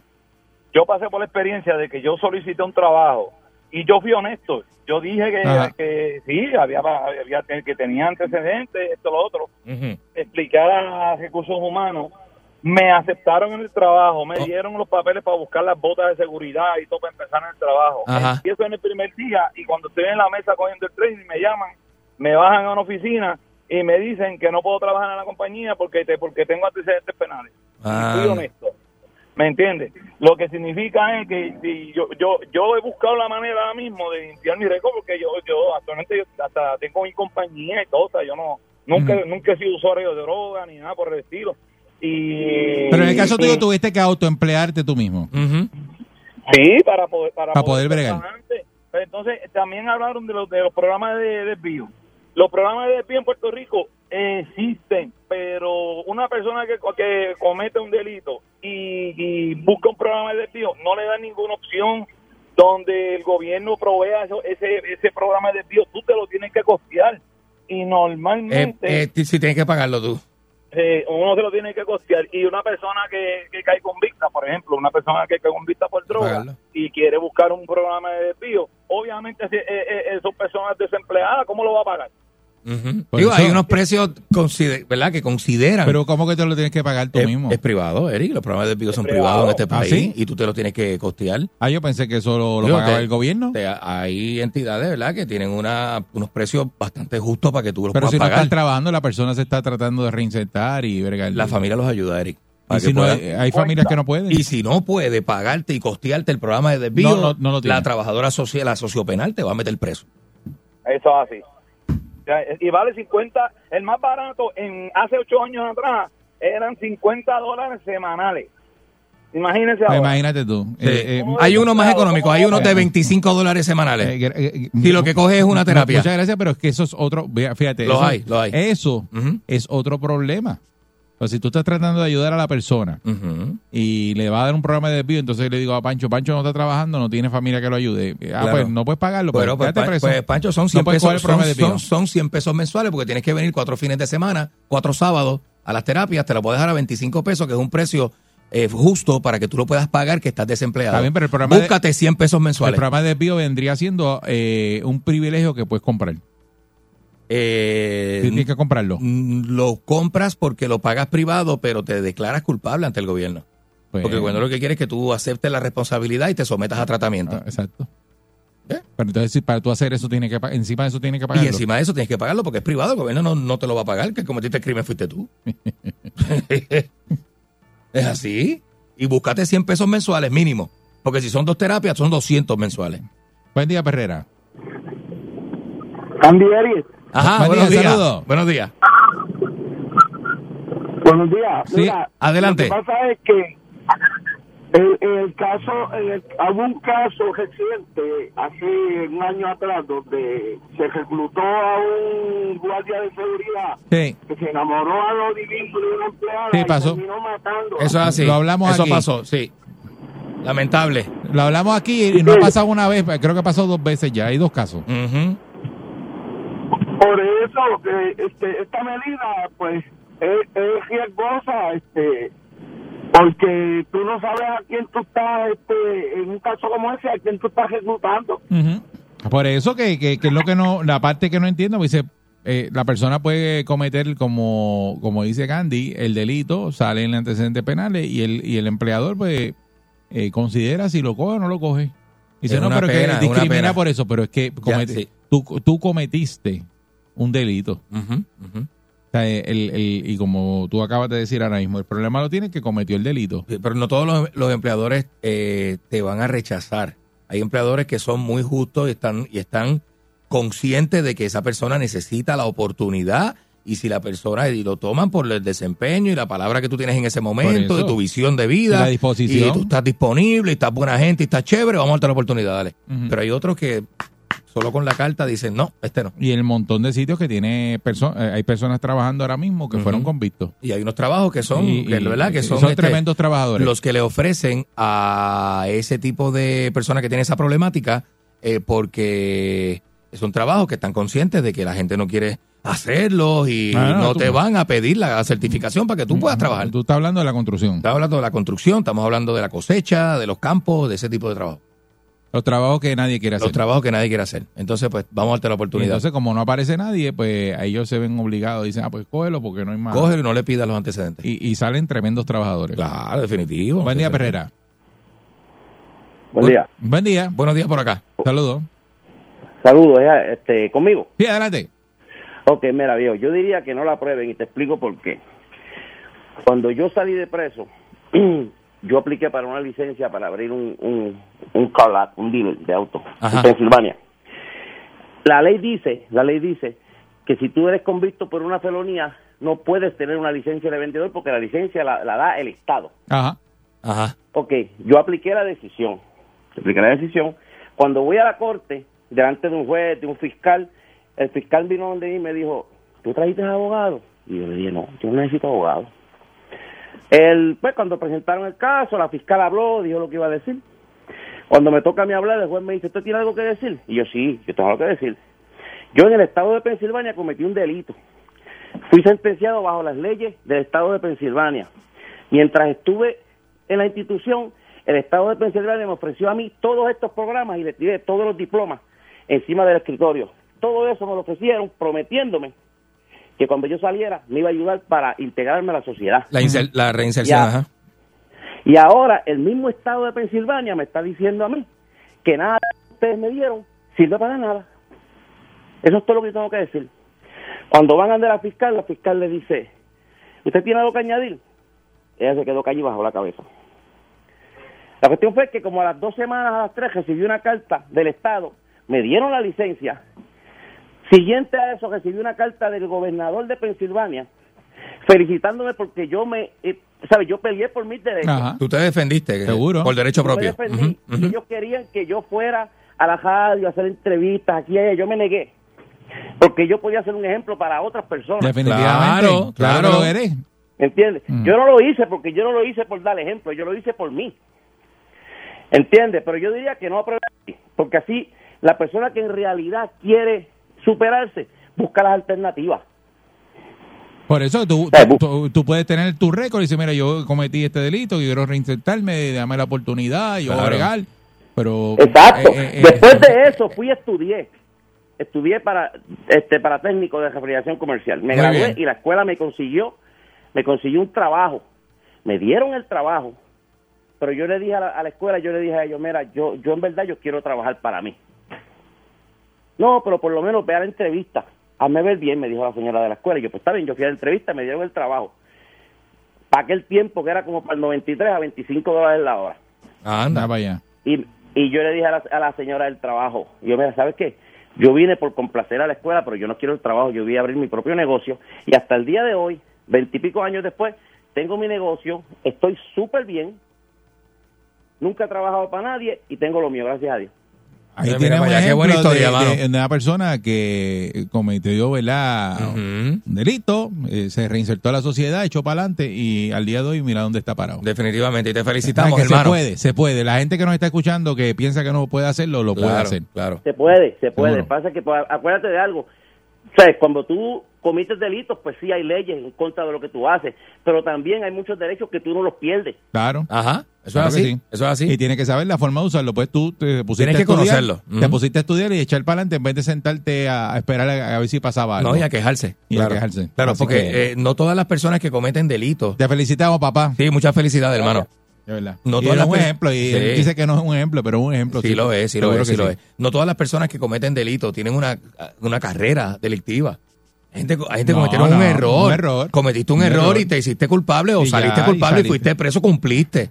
Pero fue un error, no tienes una carrera Porque no- delictiva de toda tu vida. Cuando lo hiciste no tenías la cabeza, la no, tenía la- madurez, no, no, no eras y maduro. cometiste el delito y después te quitaste. Y así hay un claro, montón de y dijiste. "Ey, a rayo, donde yo llegué, mira para allá. Sí. Y cogiste cabeza, te, te rehabilitaste y Pero- recapacitaste. Hay que ver si Pierluisi firma esta medida, eh, que, que es una medida que está encima de su escritorio y lo convierte en ley. Hay que si ver- lo convierte en ley, pues que sería de la forma que estamos hablando y después que lo conviertan en ley, entonces empezará todo el mundo a quejarse y a protestar. Porque eso está enterrado por ahí, como que nadie le está haciendo caso a esa, como todo, a esa como- noticia. no hasta que sale a la luz pública que Bueno. la gente entonces... Esta es la perrera de Salso. ¡Vamos allá! Buen día. Sigo escuchando, sigo riendo. Así que yo tengo un día bien contento. En el carro voy brincando en el asiento y me saca la sanduna que llevo por dentro. A mí me gusta qué cosa buena. Me olvido del tapón y todos mis problemas.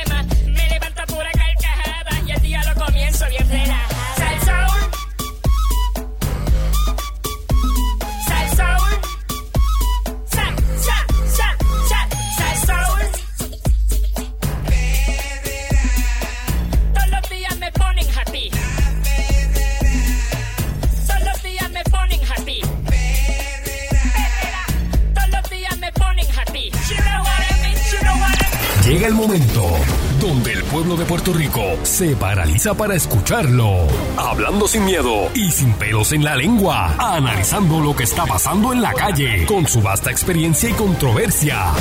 Alejo Maldonado. Aquí llegó Alejo Maldonado. Buenos días, Alejo. Sí, señor, buenos días. Saludos. Buenos días, buenos días, saludos a todos. Este Eh, semana previa.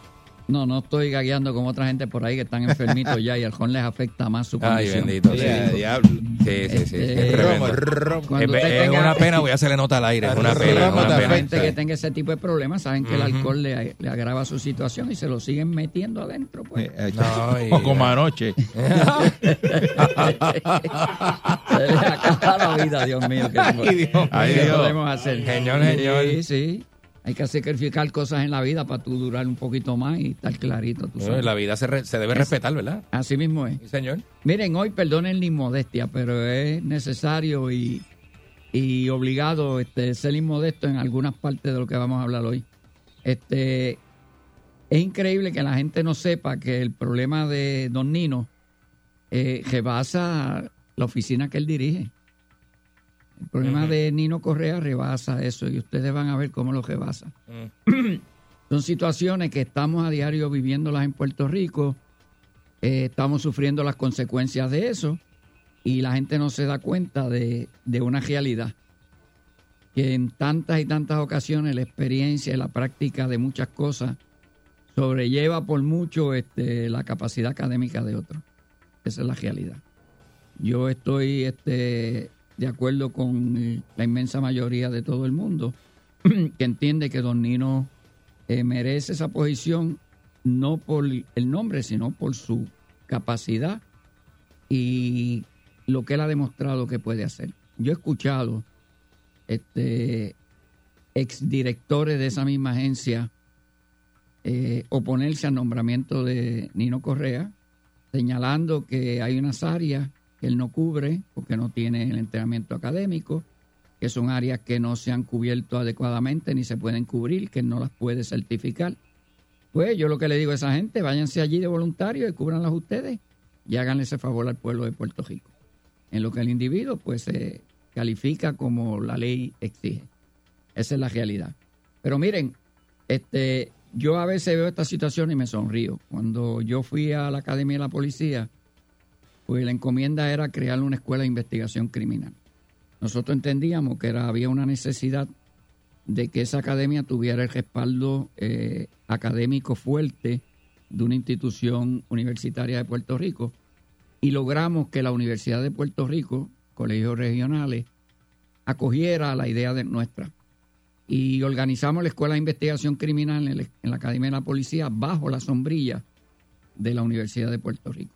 La universidad, como todos los centros académicos de ese nivel, pues tienen unos requisitos y unas exigencias a los profesores y a todo el mundo.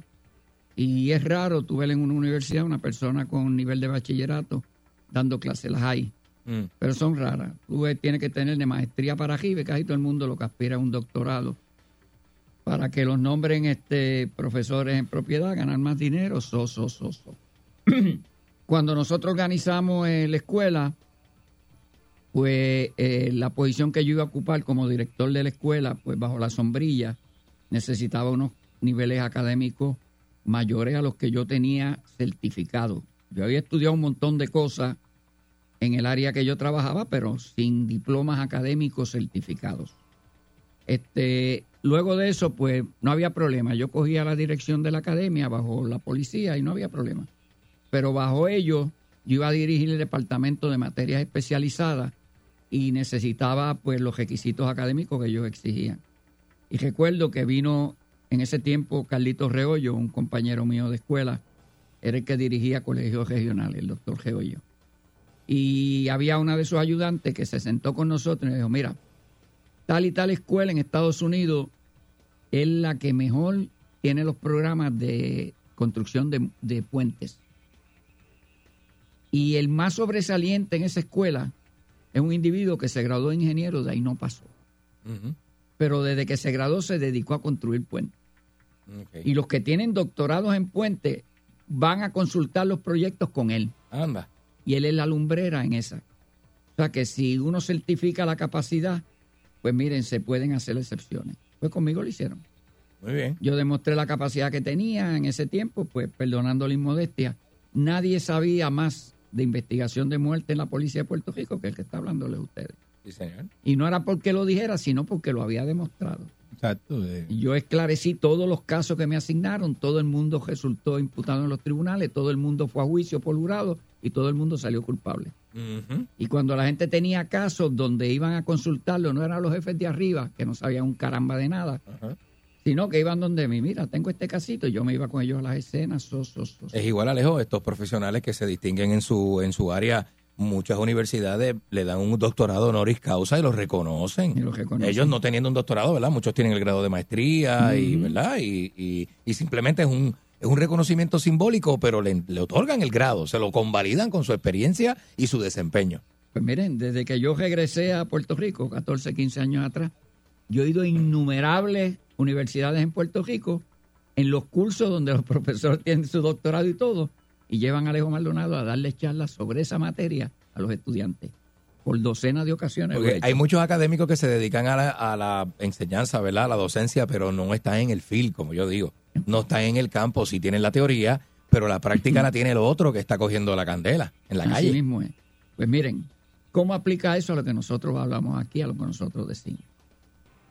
Yo escuché ayer, bueno, el problema que nosotros de crimen de violento que tenemos en Puerto Rico continúa. Este, pues lo- los voceros de la policía tratan de suavizar la situación. Yo escucho al señor comisionado diciendo a la gente que sí, que la calle está segura, que tengan confianza, que no tengan problema ni miedo. Y eso es lo que él dice, pero la calle es diferente, señores. Y en la calle, ustedes vieron ayer o antes de ayer, cómo matan a ese muchacho teniente de la reserva allá en Ponce, porque se meten en una calle que los muchachos malos fijaron las leyes de tránsito en esa calle. Y dijeron, esto es tu way, no, de ahora en adelante es one way. Y si tú pasas de aquí para acá, pues te damos para abajo, te, no te dejamos pasar. Pues miren, el individuo no sabía eso y le dieron para abajo Anda. le dieron para abajo un teniente de la reserva, lo matan simple y sencillamente por ir en una calle que es tu way en la manera en que los muchachos malos habían establecido el tránsito allí. Y le metieron dos tiros y lo mataron. O sea, no era porque estaba eh, atentando contra la vida de nadie, ni se había metido en contra del No, tránsito no. para... para... Se metió en una calle two way en Ponce Sí. que ellos habían desi- designado como one way. Los muchachos malos, por el punto de droga, ¿por qué lo hacen? Yo lo entiendo. Por seguridad de ellos, para eh, acelerar su- sus ventas y todo, cuidarse de los enemigos que todo el mundo tiene. Pues ellos los cuidan en una dirección nada más y el que se meta por ahí le hacen una encejona, le trancan el tránsito, están preparados. Te metes en esta dirección, te voy a trancar con una camioneta, un tro allá arriba y aquí te vamos a acabar. Y ellos cuidan su, su, su territorio, pero el individuo no, no conocía eso y, las autoridades no lo debían de permitir. Y están La policía, eh, yo escuché el de la policía diciendo que ellos tienen secuestrado ese, ese sitio ahí. Ese- la gente se está mudando de ese lugar.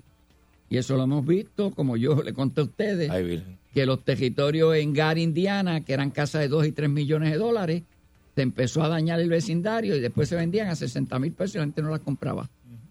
Y se dañó todo. Ustedes ven esa área, que era un área urbana formidable y es un acabalabra. Ándale. Pues esa es la realidad y pues eso lo permite la policía de una manera u otra. Bueno, como sea, el gobierno insiste en que el, en que la, el crimen violento en Puerto Rico no es una materia que la población se debe preocupar y que debe caminar por las calles muy seguro. Y eso no es la realidad. Miren, yo escucho al gobernador de Puerto Rico, una entrevista que le hace este, uno de los periodistas de un canal ahí, este, diciendo, cuando le preguntan qué pasa con el crimen violento, Soso, no, eso la- los planes que tenemos, si va a cambiar las estrategias, no, no hay que cambiar las estrategias. Las que la policía tiene están funcionando. Sea, las que la policía tiene. Como yo he dicho por aquí, los factores que producen ese, de crimen, ese tipo de crimen violento, pues no están la mayor parte de ellos al alcance de la policía, ni para controlarlo, ni para manejarlo, ni para enfrentarlo. Por lo tanto, si le encomiendas a la policía un trabajo que ya no puede hacer, pues las consecuencias son las que estamos viviendo los últimos 10, 20 años en Puerto Rico. Que el crimen violento sigue aumentando y que no pueden hacer nada. Tú escuchas y dices, bueno, quien lo está diciendo es quién. Pues lo está diciendo un individuo que es abogado de profesión, abogado de, de- de corpora- corporativo, que fue comisionado residente, que fue secretario de justicia, que es gobernador y que tiene un montón de, de diplomas, de cosas y todo, y designaciones. Tú dices, ah, ese individuo tiene que ser una lumbrera. Pues miren, usted ve que con todos esos diplomas no tiene la capacidad de, de determinar y entender cuál, cuál es el problema que está manejando. Yo veo otro, como ejemplo, que me da ganas de reír. y este de Marihuana Guy from the South. ¿Qué es eso de marihuana? Guy from the South? ¿Cómo es eso? ¿Ese eres tú? De ¿Quién tú dices? ¿Quién tú dices? El hombre marihuana del sur. Tú eres de Ponce. ¿Y quién es ese? Tú eres de Ponce. De Marihuana Guy from the South. De verdad, El aquí hay un, hay un cheche aquí grande de El eso. licenciado Pereira. Mira. Licenciado Hay Pereira. otro más entonces. De Marihuana Guy from the South, licenciado Pereira. ¿Pero por qué tú le dices El eso? defensor mayor de, de que la marihuana la hagan este, este, de esto y que eh, legalicen recreacional. o medicalicen la, la droga, so, so, so. Mira eso. Hay miren, otro más. Usted tiene, usted tiene. La boca que Leo está hablando. Usted tiene licenciado Pereira, militar, abogado, fiscal federal, eh, eh, jefe de la policía, jefe de corrección, legislador, señor legislador. ¿Cuántos diplomas y todo tiene este caballero? Y yo oigo a este caballero esta mañana. No es la primera vez, lo repite a cada rato. Y lo entrevistan, Saniel lo entrevista como una lumbrera, como tipo bien capacitado en lo que le van Ah. a preguntar. Ok. Como le preguntaron al gobernador.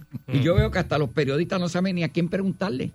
Para ellos, el, el que tiene muchos diplomas y ocupa muchas posiciones, ese es el que sabe mucho. Ajá. Supuestamente. Por eso, Según ellos, según ellos. Y le pregunta y le dice, ¿y qué? Y le dice, no, ya yo lo he dicho anteriormente. Este, el problema es ese, eh, aquí hay que medicalizar la droga. Y yo pongo un ejemplo, ese es Pereira hablando de marihuana, marihuana guy from the South. Este, está hablando Pereira y dice, miren, en Portugal había un problema grave de violencia por, los, por la Sí, droga ese es el modelo de allá, sí. y medicalizaron la droga. Y la última vez que yo chequeé, dice Pereira, las estadísticas habían solamente dos asesinatos por droga. ¿Es cierto lo que él dice? ¿Es cierto? Oye, ¿y los asesinatos otros que hay? ¿Se te olvidaron? ¿No pudiste mirarlo? ¿Por qué? Mm. Porque la gente tiene su modus vivendi del crimen. Y en el crimen la gente escoge áreas del crimen para su modus vivendi. ¿Por qué? Porque la sociedad no le dio facilidades para estudiar, porque están marginados donde viven, porque salieron de un hogar disfuncional que a ellos no le importa lo que pase, por las razones que sean. Se dedicaron a eso porque su ambiente de droga, de ganga, el medio ambiente donde vivían de, de, de ajabales, Pues crecieron ahí, exacto. crecieron ahí, se formaron de esa manera. ¿Eso es problema de ellos? No, eso es problema de la sociedad. Que no le dio otro ambiente para ellos desarrollarse, que no pudieron ellos desarrollarse en otro ambiente. Ok. Y se dedicaron al crimen. Y se dedicaron a las drogas. Y tú vienes y le legalizas las drogas. Medicaliza las drogas. Vamos a ponerlo de esa orden, de esa manera que, que lo están mencionando. Y cuando medicalizan la droga, pues ya la droga tú la consigues en la farmacia, en la esquina, donde sea. En unos centros que se dedican en a los eso. centros, en los gas de gasolina, y ya los individuos que se dedicaban en su modo vivendi del crimen de vivir de la droga, ya no tienen ese negocio. Pero siguen siendo delincuentes. Porque lo comparan con en la época de la prohibición del alcohol. Por eso, y lo- Y dice, no, pues cuando estaba el alcohol que habían gangas, se mataban. Es que tú podrías compararlo en teoría, pero Entonces, en la de- práctica No, o sea, pero es otra época y otras problemáticas que traen que no la trajo la década del 30 con el alcohol. Por eso, Hay pero, otras pero, cosas. pero todavía hay gente que lo compara con, con la época del alcohol. todavía. Sí, Pero porque miren, es como que a la pesar de lo que tú referencia, dices. es la referencia, ¿eh? ¿Y qué hicieron esos muchachos que su modo vivendi es el crimen y en ese momento era la droga? Como le quitaron ese negocio, se fueron, se compraron un cajito de, de piragua y se fueron al viejo San Juan a vender piragua. Se fueron a vender este Limber ahí frente al Irán Bison. Ajá. Se fueron en la luz a vender aguacate, a repartir periódicos, a trabajar en los food service. Hombre, no se crean eso, señores. Seguro que no. Esos individuos, ¿qué es lo que hacen? Buscan otra área del crimen en qué participar, en qué buscarse el billete fácil. En los tiempos nuestros, que no había este problema de droga que hay ahora, ¿qué teníamos nosotros que bregamos a diario? Miren, robos en joyería, robos en supermercados, robos domiciliarios. Ellos sí metían miedo, entraban y asaltaban los lugares llenos de gente. Se buscaban el billete en otras áreas. Entonces, ¿qué dice Pereira? No, solamente dos asesinatos por droga. Y por las otras cosas, a Pereira, tú buscaste las estadísticas en otro lado. O sea, que los que se dedicaban a droga se fueron para España a sembrar eh, papas. ¿Ah? Se fueron Mm. a criar puerco para hacer jamones cejanos. Eh. Están allá, eso es lo que hacen, ¿verdad? Ahora, chicos, no entiendan eso. Tú medicalizas la droga y los criminales se van a dedicar a otro tipo de crimen el gobernador le asigna a la policía un trabajo que la policía, ok, ah, la policía está bregando, ok, la policía está recogiendo armas, Mm. está gestando a la gente por armas y por droga, y como dice el señor superintendente, mientras los tenemos arrestados por droga, nosotros vamos a investigar para someterle los asesinatos. ¿Cuándo? En 50 años, porque no está sometiendo esos asesinatos. Se quedan guindando porque no tiene los testigos para hacer eso. Entonces lo que yo digo, el gobernador le asigna a la policía un trabajo que la policía no... ¿Cómo la policía va a bre- va a bregar con los hogares disfuncionales? Dígame. ¿Cómo va a bregar con las drogas que entran a Puerto Rico si no es jurisdicción de ellos? ¿Cómo va a bregar con las armas que entran a Puerto Rico si no es jurisdicción de ellos que entren? Después están aquí otra cosa. ¿Cómo van a bregar ellos con los problemas que tienen de salud mental en Puerto Rico que no se atienden? ¿Cómo van a bregar con el problema de desempleo adecuado para que la gente gane para vivir adecuadamente? No pueden bregar con eso. Y hay un montón de otros factores que la policía no puede bregar. Y esa es la realidad que nosotros tenemos. Nosotros tenemos que el mismo superintendente de la policía, que es lo que ha demostrado el señor gobernador, y de Marihuana Guy from this house, ellos pueden Deja de mirar- estar diciéndole eso que se queda después así, Alejo. por eso, hasta dónde ellos estiran la mano, pa- hasta dónde ellos estiraron la mano para coger sus diplomas, sus designaciones y su nombramiento, hasta ahí es que ellos ven, no ven más allá de ahí. Parece una serie de Netflix ¿Qué le- eso. lo de- por eso, de- ¿qué de le Buena digo? Guy from the South. que haber tenido toda esa capacidad académica no les permite al gobernador ni siquiera ver que está manejando un problema que no lo entiende. Y el señor del sur, el licenciado honorable Pereira, no puede mirar que los delincuentes no se van a retirar a su casa en una hamaca a comer limber que le dé el vecino, porque tú le quitas la, el- la droga que ellos vendían. Y eso ellos no lo ven. Por lo tanto, es lo que yo le digo, los que estábamos en la calle, que vimos los cambios que hubo de un tipo a otro, que trabajamos, pues vemos unas cositas más que ellos. Por lo tanto, señor Nino Correa no tiene los diplomas que ellos quieren, pero ve más allá que ellos en el problema que él maneja. Y esa es la En los, realidad. 60, en los 60 no se robaba. Yo recuerdo cuando en mi casa, yo lo he dicho mil veces, pusieron rejas, pues empezaron a robar en las casas. Claro, claro. En casa dormían los carros con las llaves pegadas. Así era. Oye, eso. ¿Verdad que no? Nadie tocaba nada, señores, nadie tocaba nada. Y después empezaron, no, rejas, esto, empezaron a meterse en las casas. Muchachos. Mire, yo vivía en una casa que yo a mí me adoptaron y cuando llegué me, pusieron a- me pusieron a dormir en la sala, en el sofá de la sala. Y tenía una, dos, tres puertas dobles de 12 pies de alto, que las casas tenían 12 pies de, techo de- bien alto. De un- Eran un- bien altas. Un techo bien alto, de verdad. Y yo recuerdo, yo con esas puertas abiertas, Sí. yo durmiendo en el sofá de la sala, la gente pasando por la acera. frente, Sí. Para arriba y para abajo. La casa no, de mi, y yo me crié en la casa y no se cerraba la puerta del frente. Y nadie miraba para Con allá. seguro. Nadie miraba. Sí, El- sí, la puerta abierta del frente. Sí, sí, O sí. sea que tú no eras eso que vende seguro la puerta del frente, no, no, no pasaba nada. Bueno, mi casa en Y- los- a finales de los 70 yo creo que no tenía verja y después tuvo un ciclofencito que solo brincaba cualquier pejo.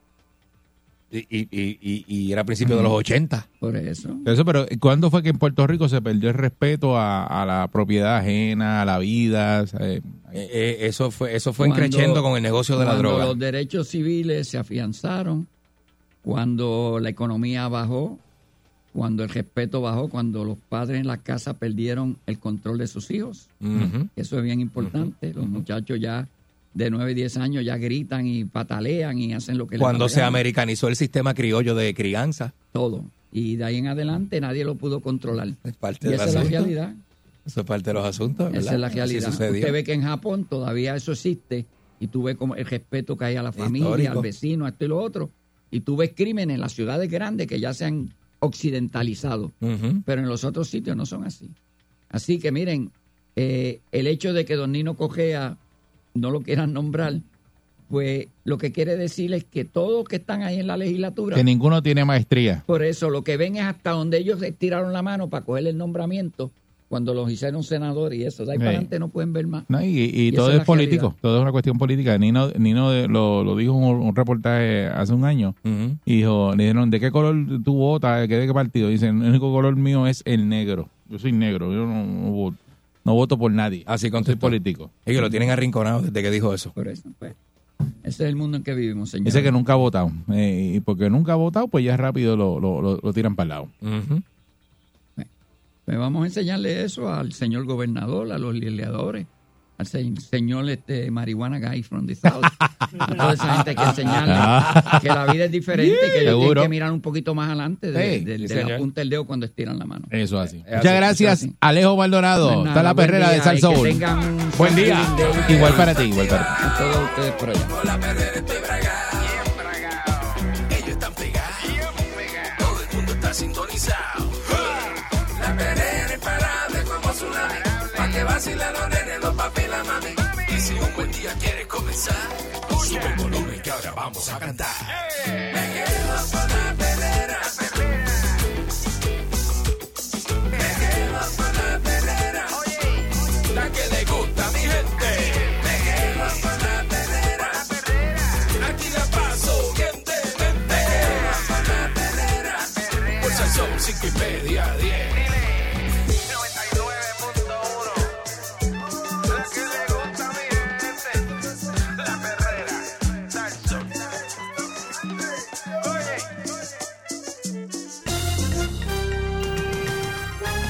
Aquí y ahora, Noticiero Última Nota, desinformando la noticia de punta a punta con Enrique Ingrato.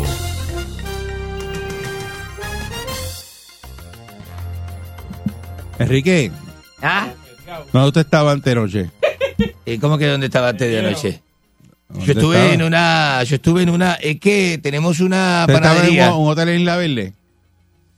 Bueno, estuve reci- unos amigos míos extranjeros que ¿En la están en el, en el, están en la barra. Está- Tiene que ver con el caso del Tejano. De- De las tres mujeres que se le metieron al cuarto y él no le pagó. el Tejano es un periodista amigo mío que vino de vacaciones y, a Puerto Rico. y después sí. viraron para atrás a pedirle 1.500 pesos. Sí, sí, sí. Él trabaja en una emisora que se llama. Y- y una de ellas cogió una- K-.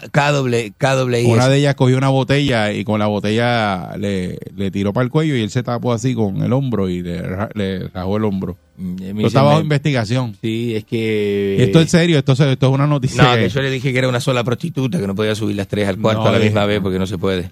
¿no? No Tres, puede. 1.500 Tres, pesos. sí, no, son 1.500 dólares, entonces... Y no le eh, pago. No me hizo caso, pero eh, pero era el, el, el, el Borbon ese que estaba tomando, ¿viste? Muy fuerte, loco. Eh, Ah, eso, se- eso fuertecito, ¿viste? Se tomó un bo- se tomó Borbón. Unos, se tomó unos borbones. Borbón. Se, to- se tomó unos borbones en la barra. Estaba bebiendo old fashion. Y, y estaba bebiendo el fashion con el hielito, con la bolita, Ave eh, con el hielito redondita. Eh, ¿eh? Smoke Eh, old con- fashion. Con el smoke old fashion, que ¡Oh! ese, de- dos o tres ahí. ¡Ah! Se sabrosito. Ah, muy rico, es muy rico. Pero no combina con prostitutas, señoras y señores. ¿eh? Eh, Así que este, pues esas cosas suceden. Esas cosas suceden. Sí, porque Bueno, este, este, este Diego con el ojo morado ayer y yo se lo di y usted se quedó callado. Vamos, vamos, vamos, vamos. yo creo que vamos, usted estaba metido en ese bochinche. No, vamos, vamos, vamos, señoras y señores.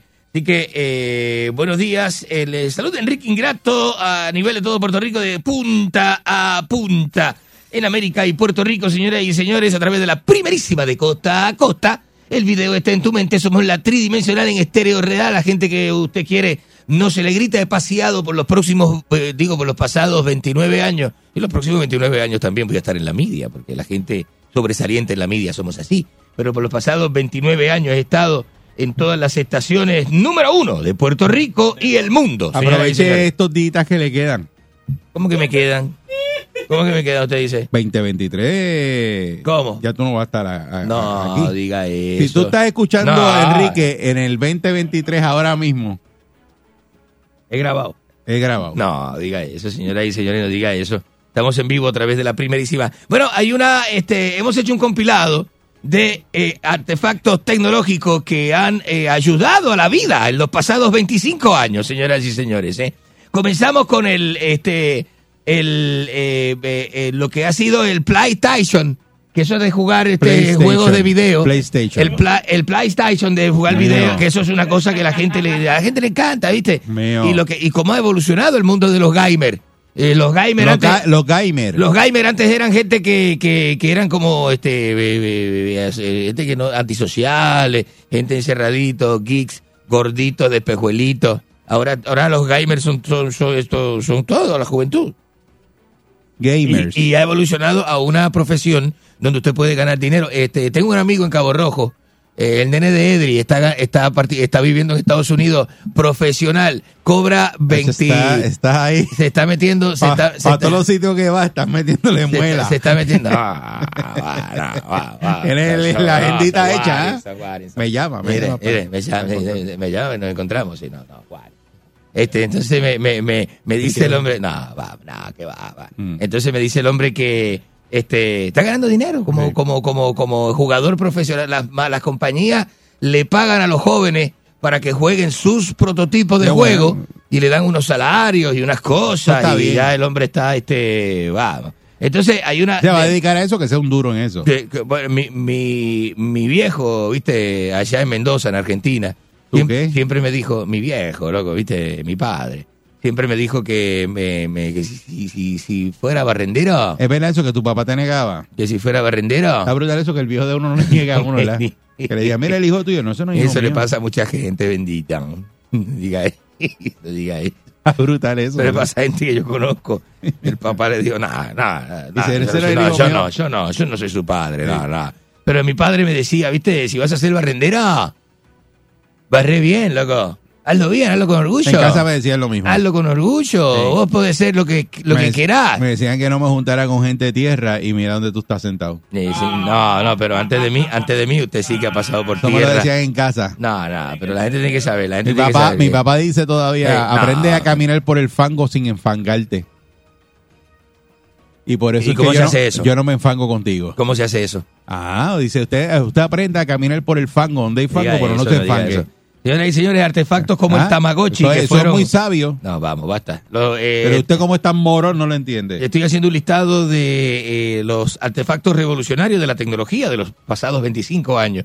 El Tamagotchi es uno de ellos. Están también los beepers que surgieron para el 90 y...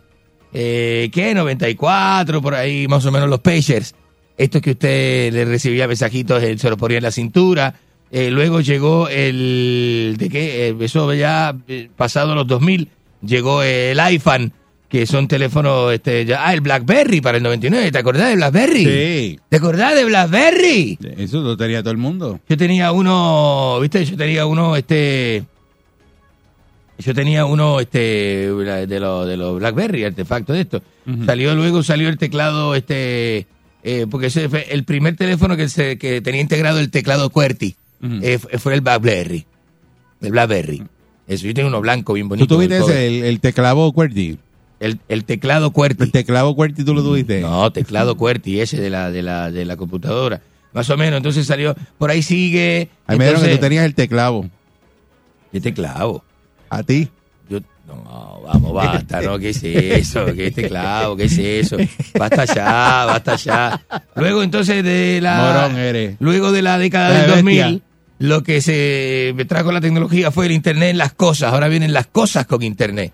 Las neveras con Internet, las cafeteras con Internet, la estufa con Internet, el carro con Internet, la, la concha con Internet, la verga con Internet. Todo tiene, todo tiene Internet, todo tiene Internet. Entonces ha sido la, la... Y luego la inteligencia artificial es parte de esa, de esa misma evolución, ¿no? Eh, eh, eh, ¿No? Así que este, esto, esto es muy interesante el reportaje, ¿no? Muy interesante con todo esto. Así que ahora está la cosa a nivel de, de, de, ¿verdad? De viajes espaciales, Elon Musk, el carro que es una computadora, porque ahora el carro es más computadora que carro. Mm. Antes era más auto que, que los autos sin tecnología, que todavía traían ceniceros. Yo, yo, yo tengo autos antiguos. Vos sabés que yo colecciono autos antiguos. Y tengo una, y tengo una, este... Tú no tienes ni un solo auto antiguo. No diga, no diga Ni eso. uno solo. No diga eso. Yo tengo mi, mi, mi, te- te- tengo mi, mi hangar. Clavando Enrique, Y mi adelante. colección. No, no, dígale- Clávalo. no le diga eso al, no le diga eso al público. Clávalo, clávalo bien. Dale. Bu- buenos días. Vamos a tomar llamada. Buenos días. Ajá. Buenos días. Te, te llamo para dos cositas. Adelante. La primera es que de esos artículos de tecnología se te olvida el juguete que tú tienes, que tu amigo lo controla por internet. Ahora vienen con aplicaciones y todo, es verdad, es verdad. Usted lo puede, usted le da este más, más duro, más, más este rapidito, Exacto, más intensa, más calientita. De eso tú sabes, ¿verdad? No, usted es el que sabe de eso, y la concha de su hermana. Sí, sí. La reconcha de su hermana. Atiéndeme. Y lo segundo, como decía tu padre, que tiene que haber sido un buen ser humano. Si va a ser un bugarrón, que sea un buen bugajón. No, eso no era. Un consejo de, de, de, de ser este productivo en la vida. Este. Clavando Enrique, adelante. Bueno, Dios le diga eso a la gente. No. Buenos días. Vamos, perdidas, perdidas, perdidas. Perdidos. Buenos días, dama, ¿cómo está? Estamos bien, Enrique. Don, Barcul, ¿cómo está? Muy bien, don. Estamos muy bien, Don muy bien, muy bien. Señor Barcul, señor Barcul. Me imagino que cuando chiquito le decían Barculito. ¿verdad? Así mismo era. Así mismo, así, era. en la escuela, allá en Y después más Magnolia. grande me decían Balculo. Balculote cuando pasó, cuando cumplió 21. Buen día, Perrera. Buenos días. Saludos. La, la reconcha de su hermana, baboso. Maldito. Aborrecido. Maldito. Maldito marrano.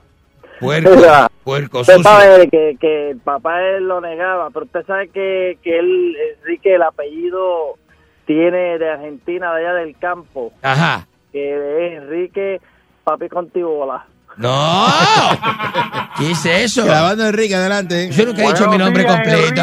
La clavazón más grande que Buenos tiene días, la, Rico la, la reconcha de su hermana. Buenos días. Clavazón radial. días desde Salinas, Puerto Rico. Salina, la capital del vicio. La capital del vicio. Mañana hay bono, así que mañana nos explotamos. Mañana sí que sí. Mañana un bono, un viernes de noviembre. A dos manos. Viernes, papá, la jefa nos va a dar bono mañana. A dos manos. de Salinas. ¿Cuánto, ¿Cuánto te echa? ¿Cuánto te echa en el bolsillo? En el bolsillo como fácilmente mil pesos, ahí tranquilo. Eso es una tranca de madre de tres días. Mil, mil dólares en el bolsillo. Mira, pero me Ah. debe los 10 me debe los 10 pesos, envíalo por ATH móvil. No, no le debo nada. Ey, ey. Yo no le debo nada. Debe, debe. No le debo nada. Si no voy a andar de dar espaleta. No, por por mí puede ir a donde le salga de la, de- del farra. Eh, clavando Enrique, adelante. Maldita. Buenos Llego- oyéndolo a usted, oyéndolo a usted, llego Ah. a la conclusión, llego a la conclusión de que usted no es el malo ahí.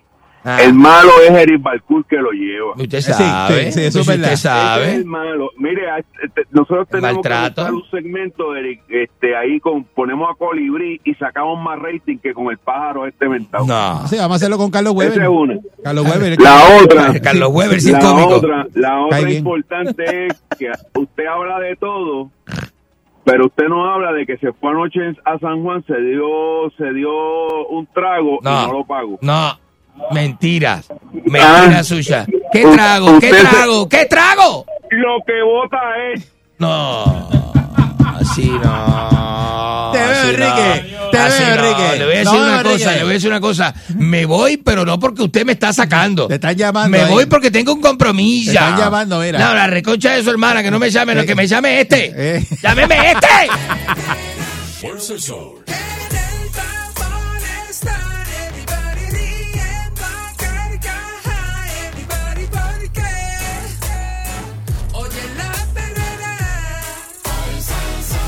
El sol. para la mañana despierto ready porque oigo la perrera.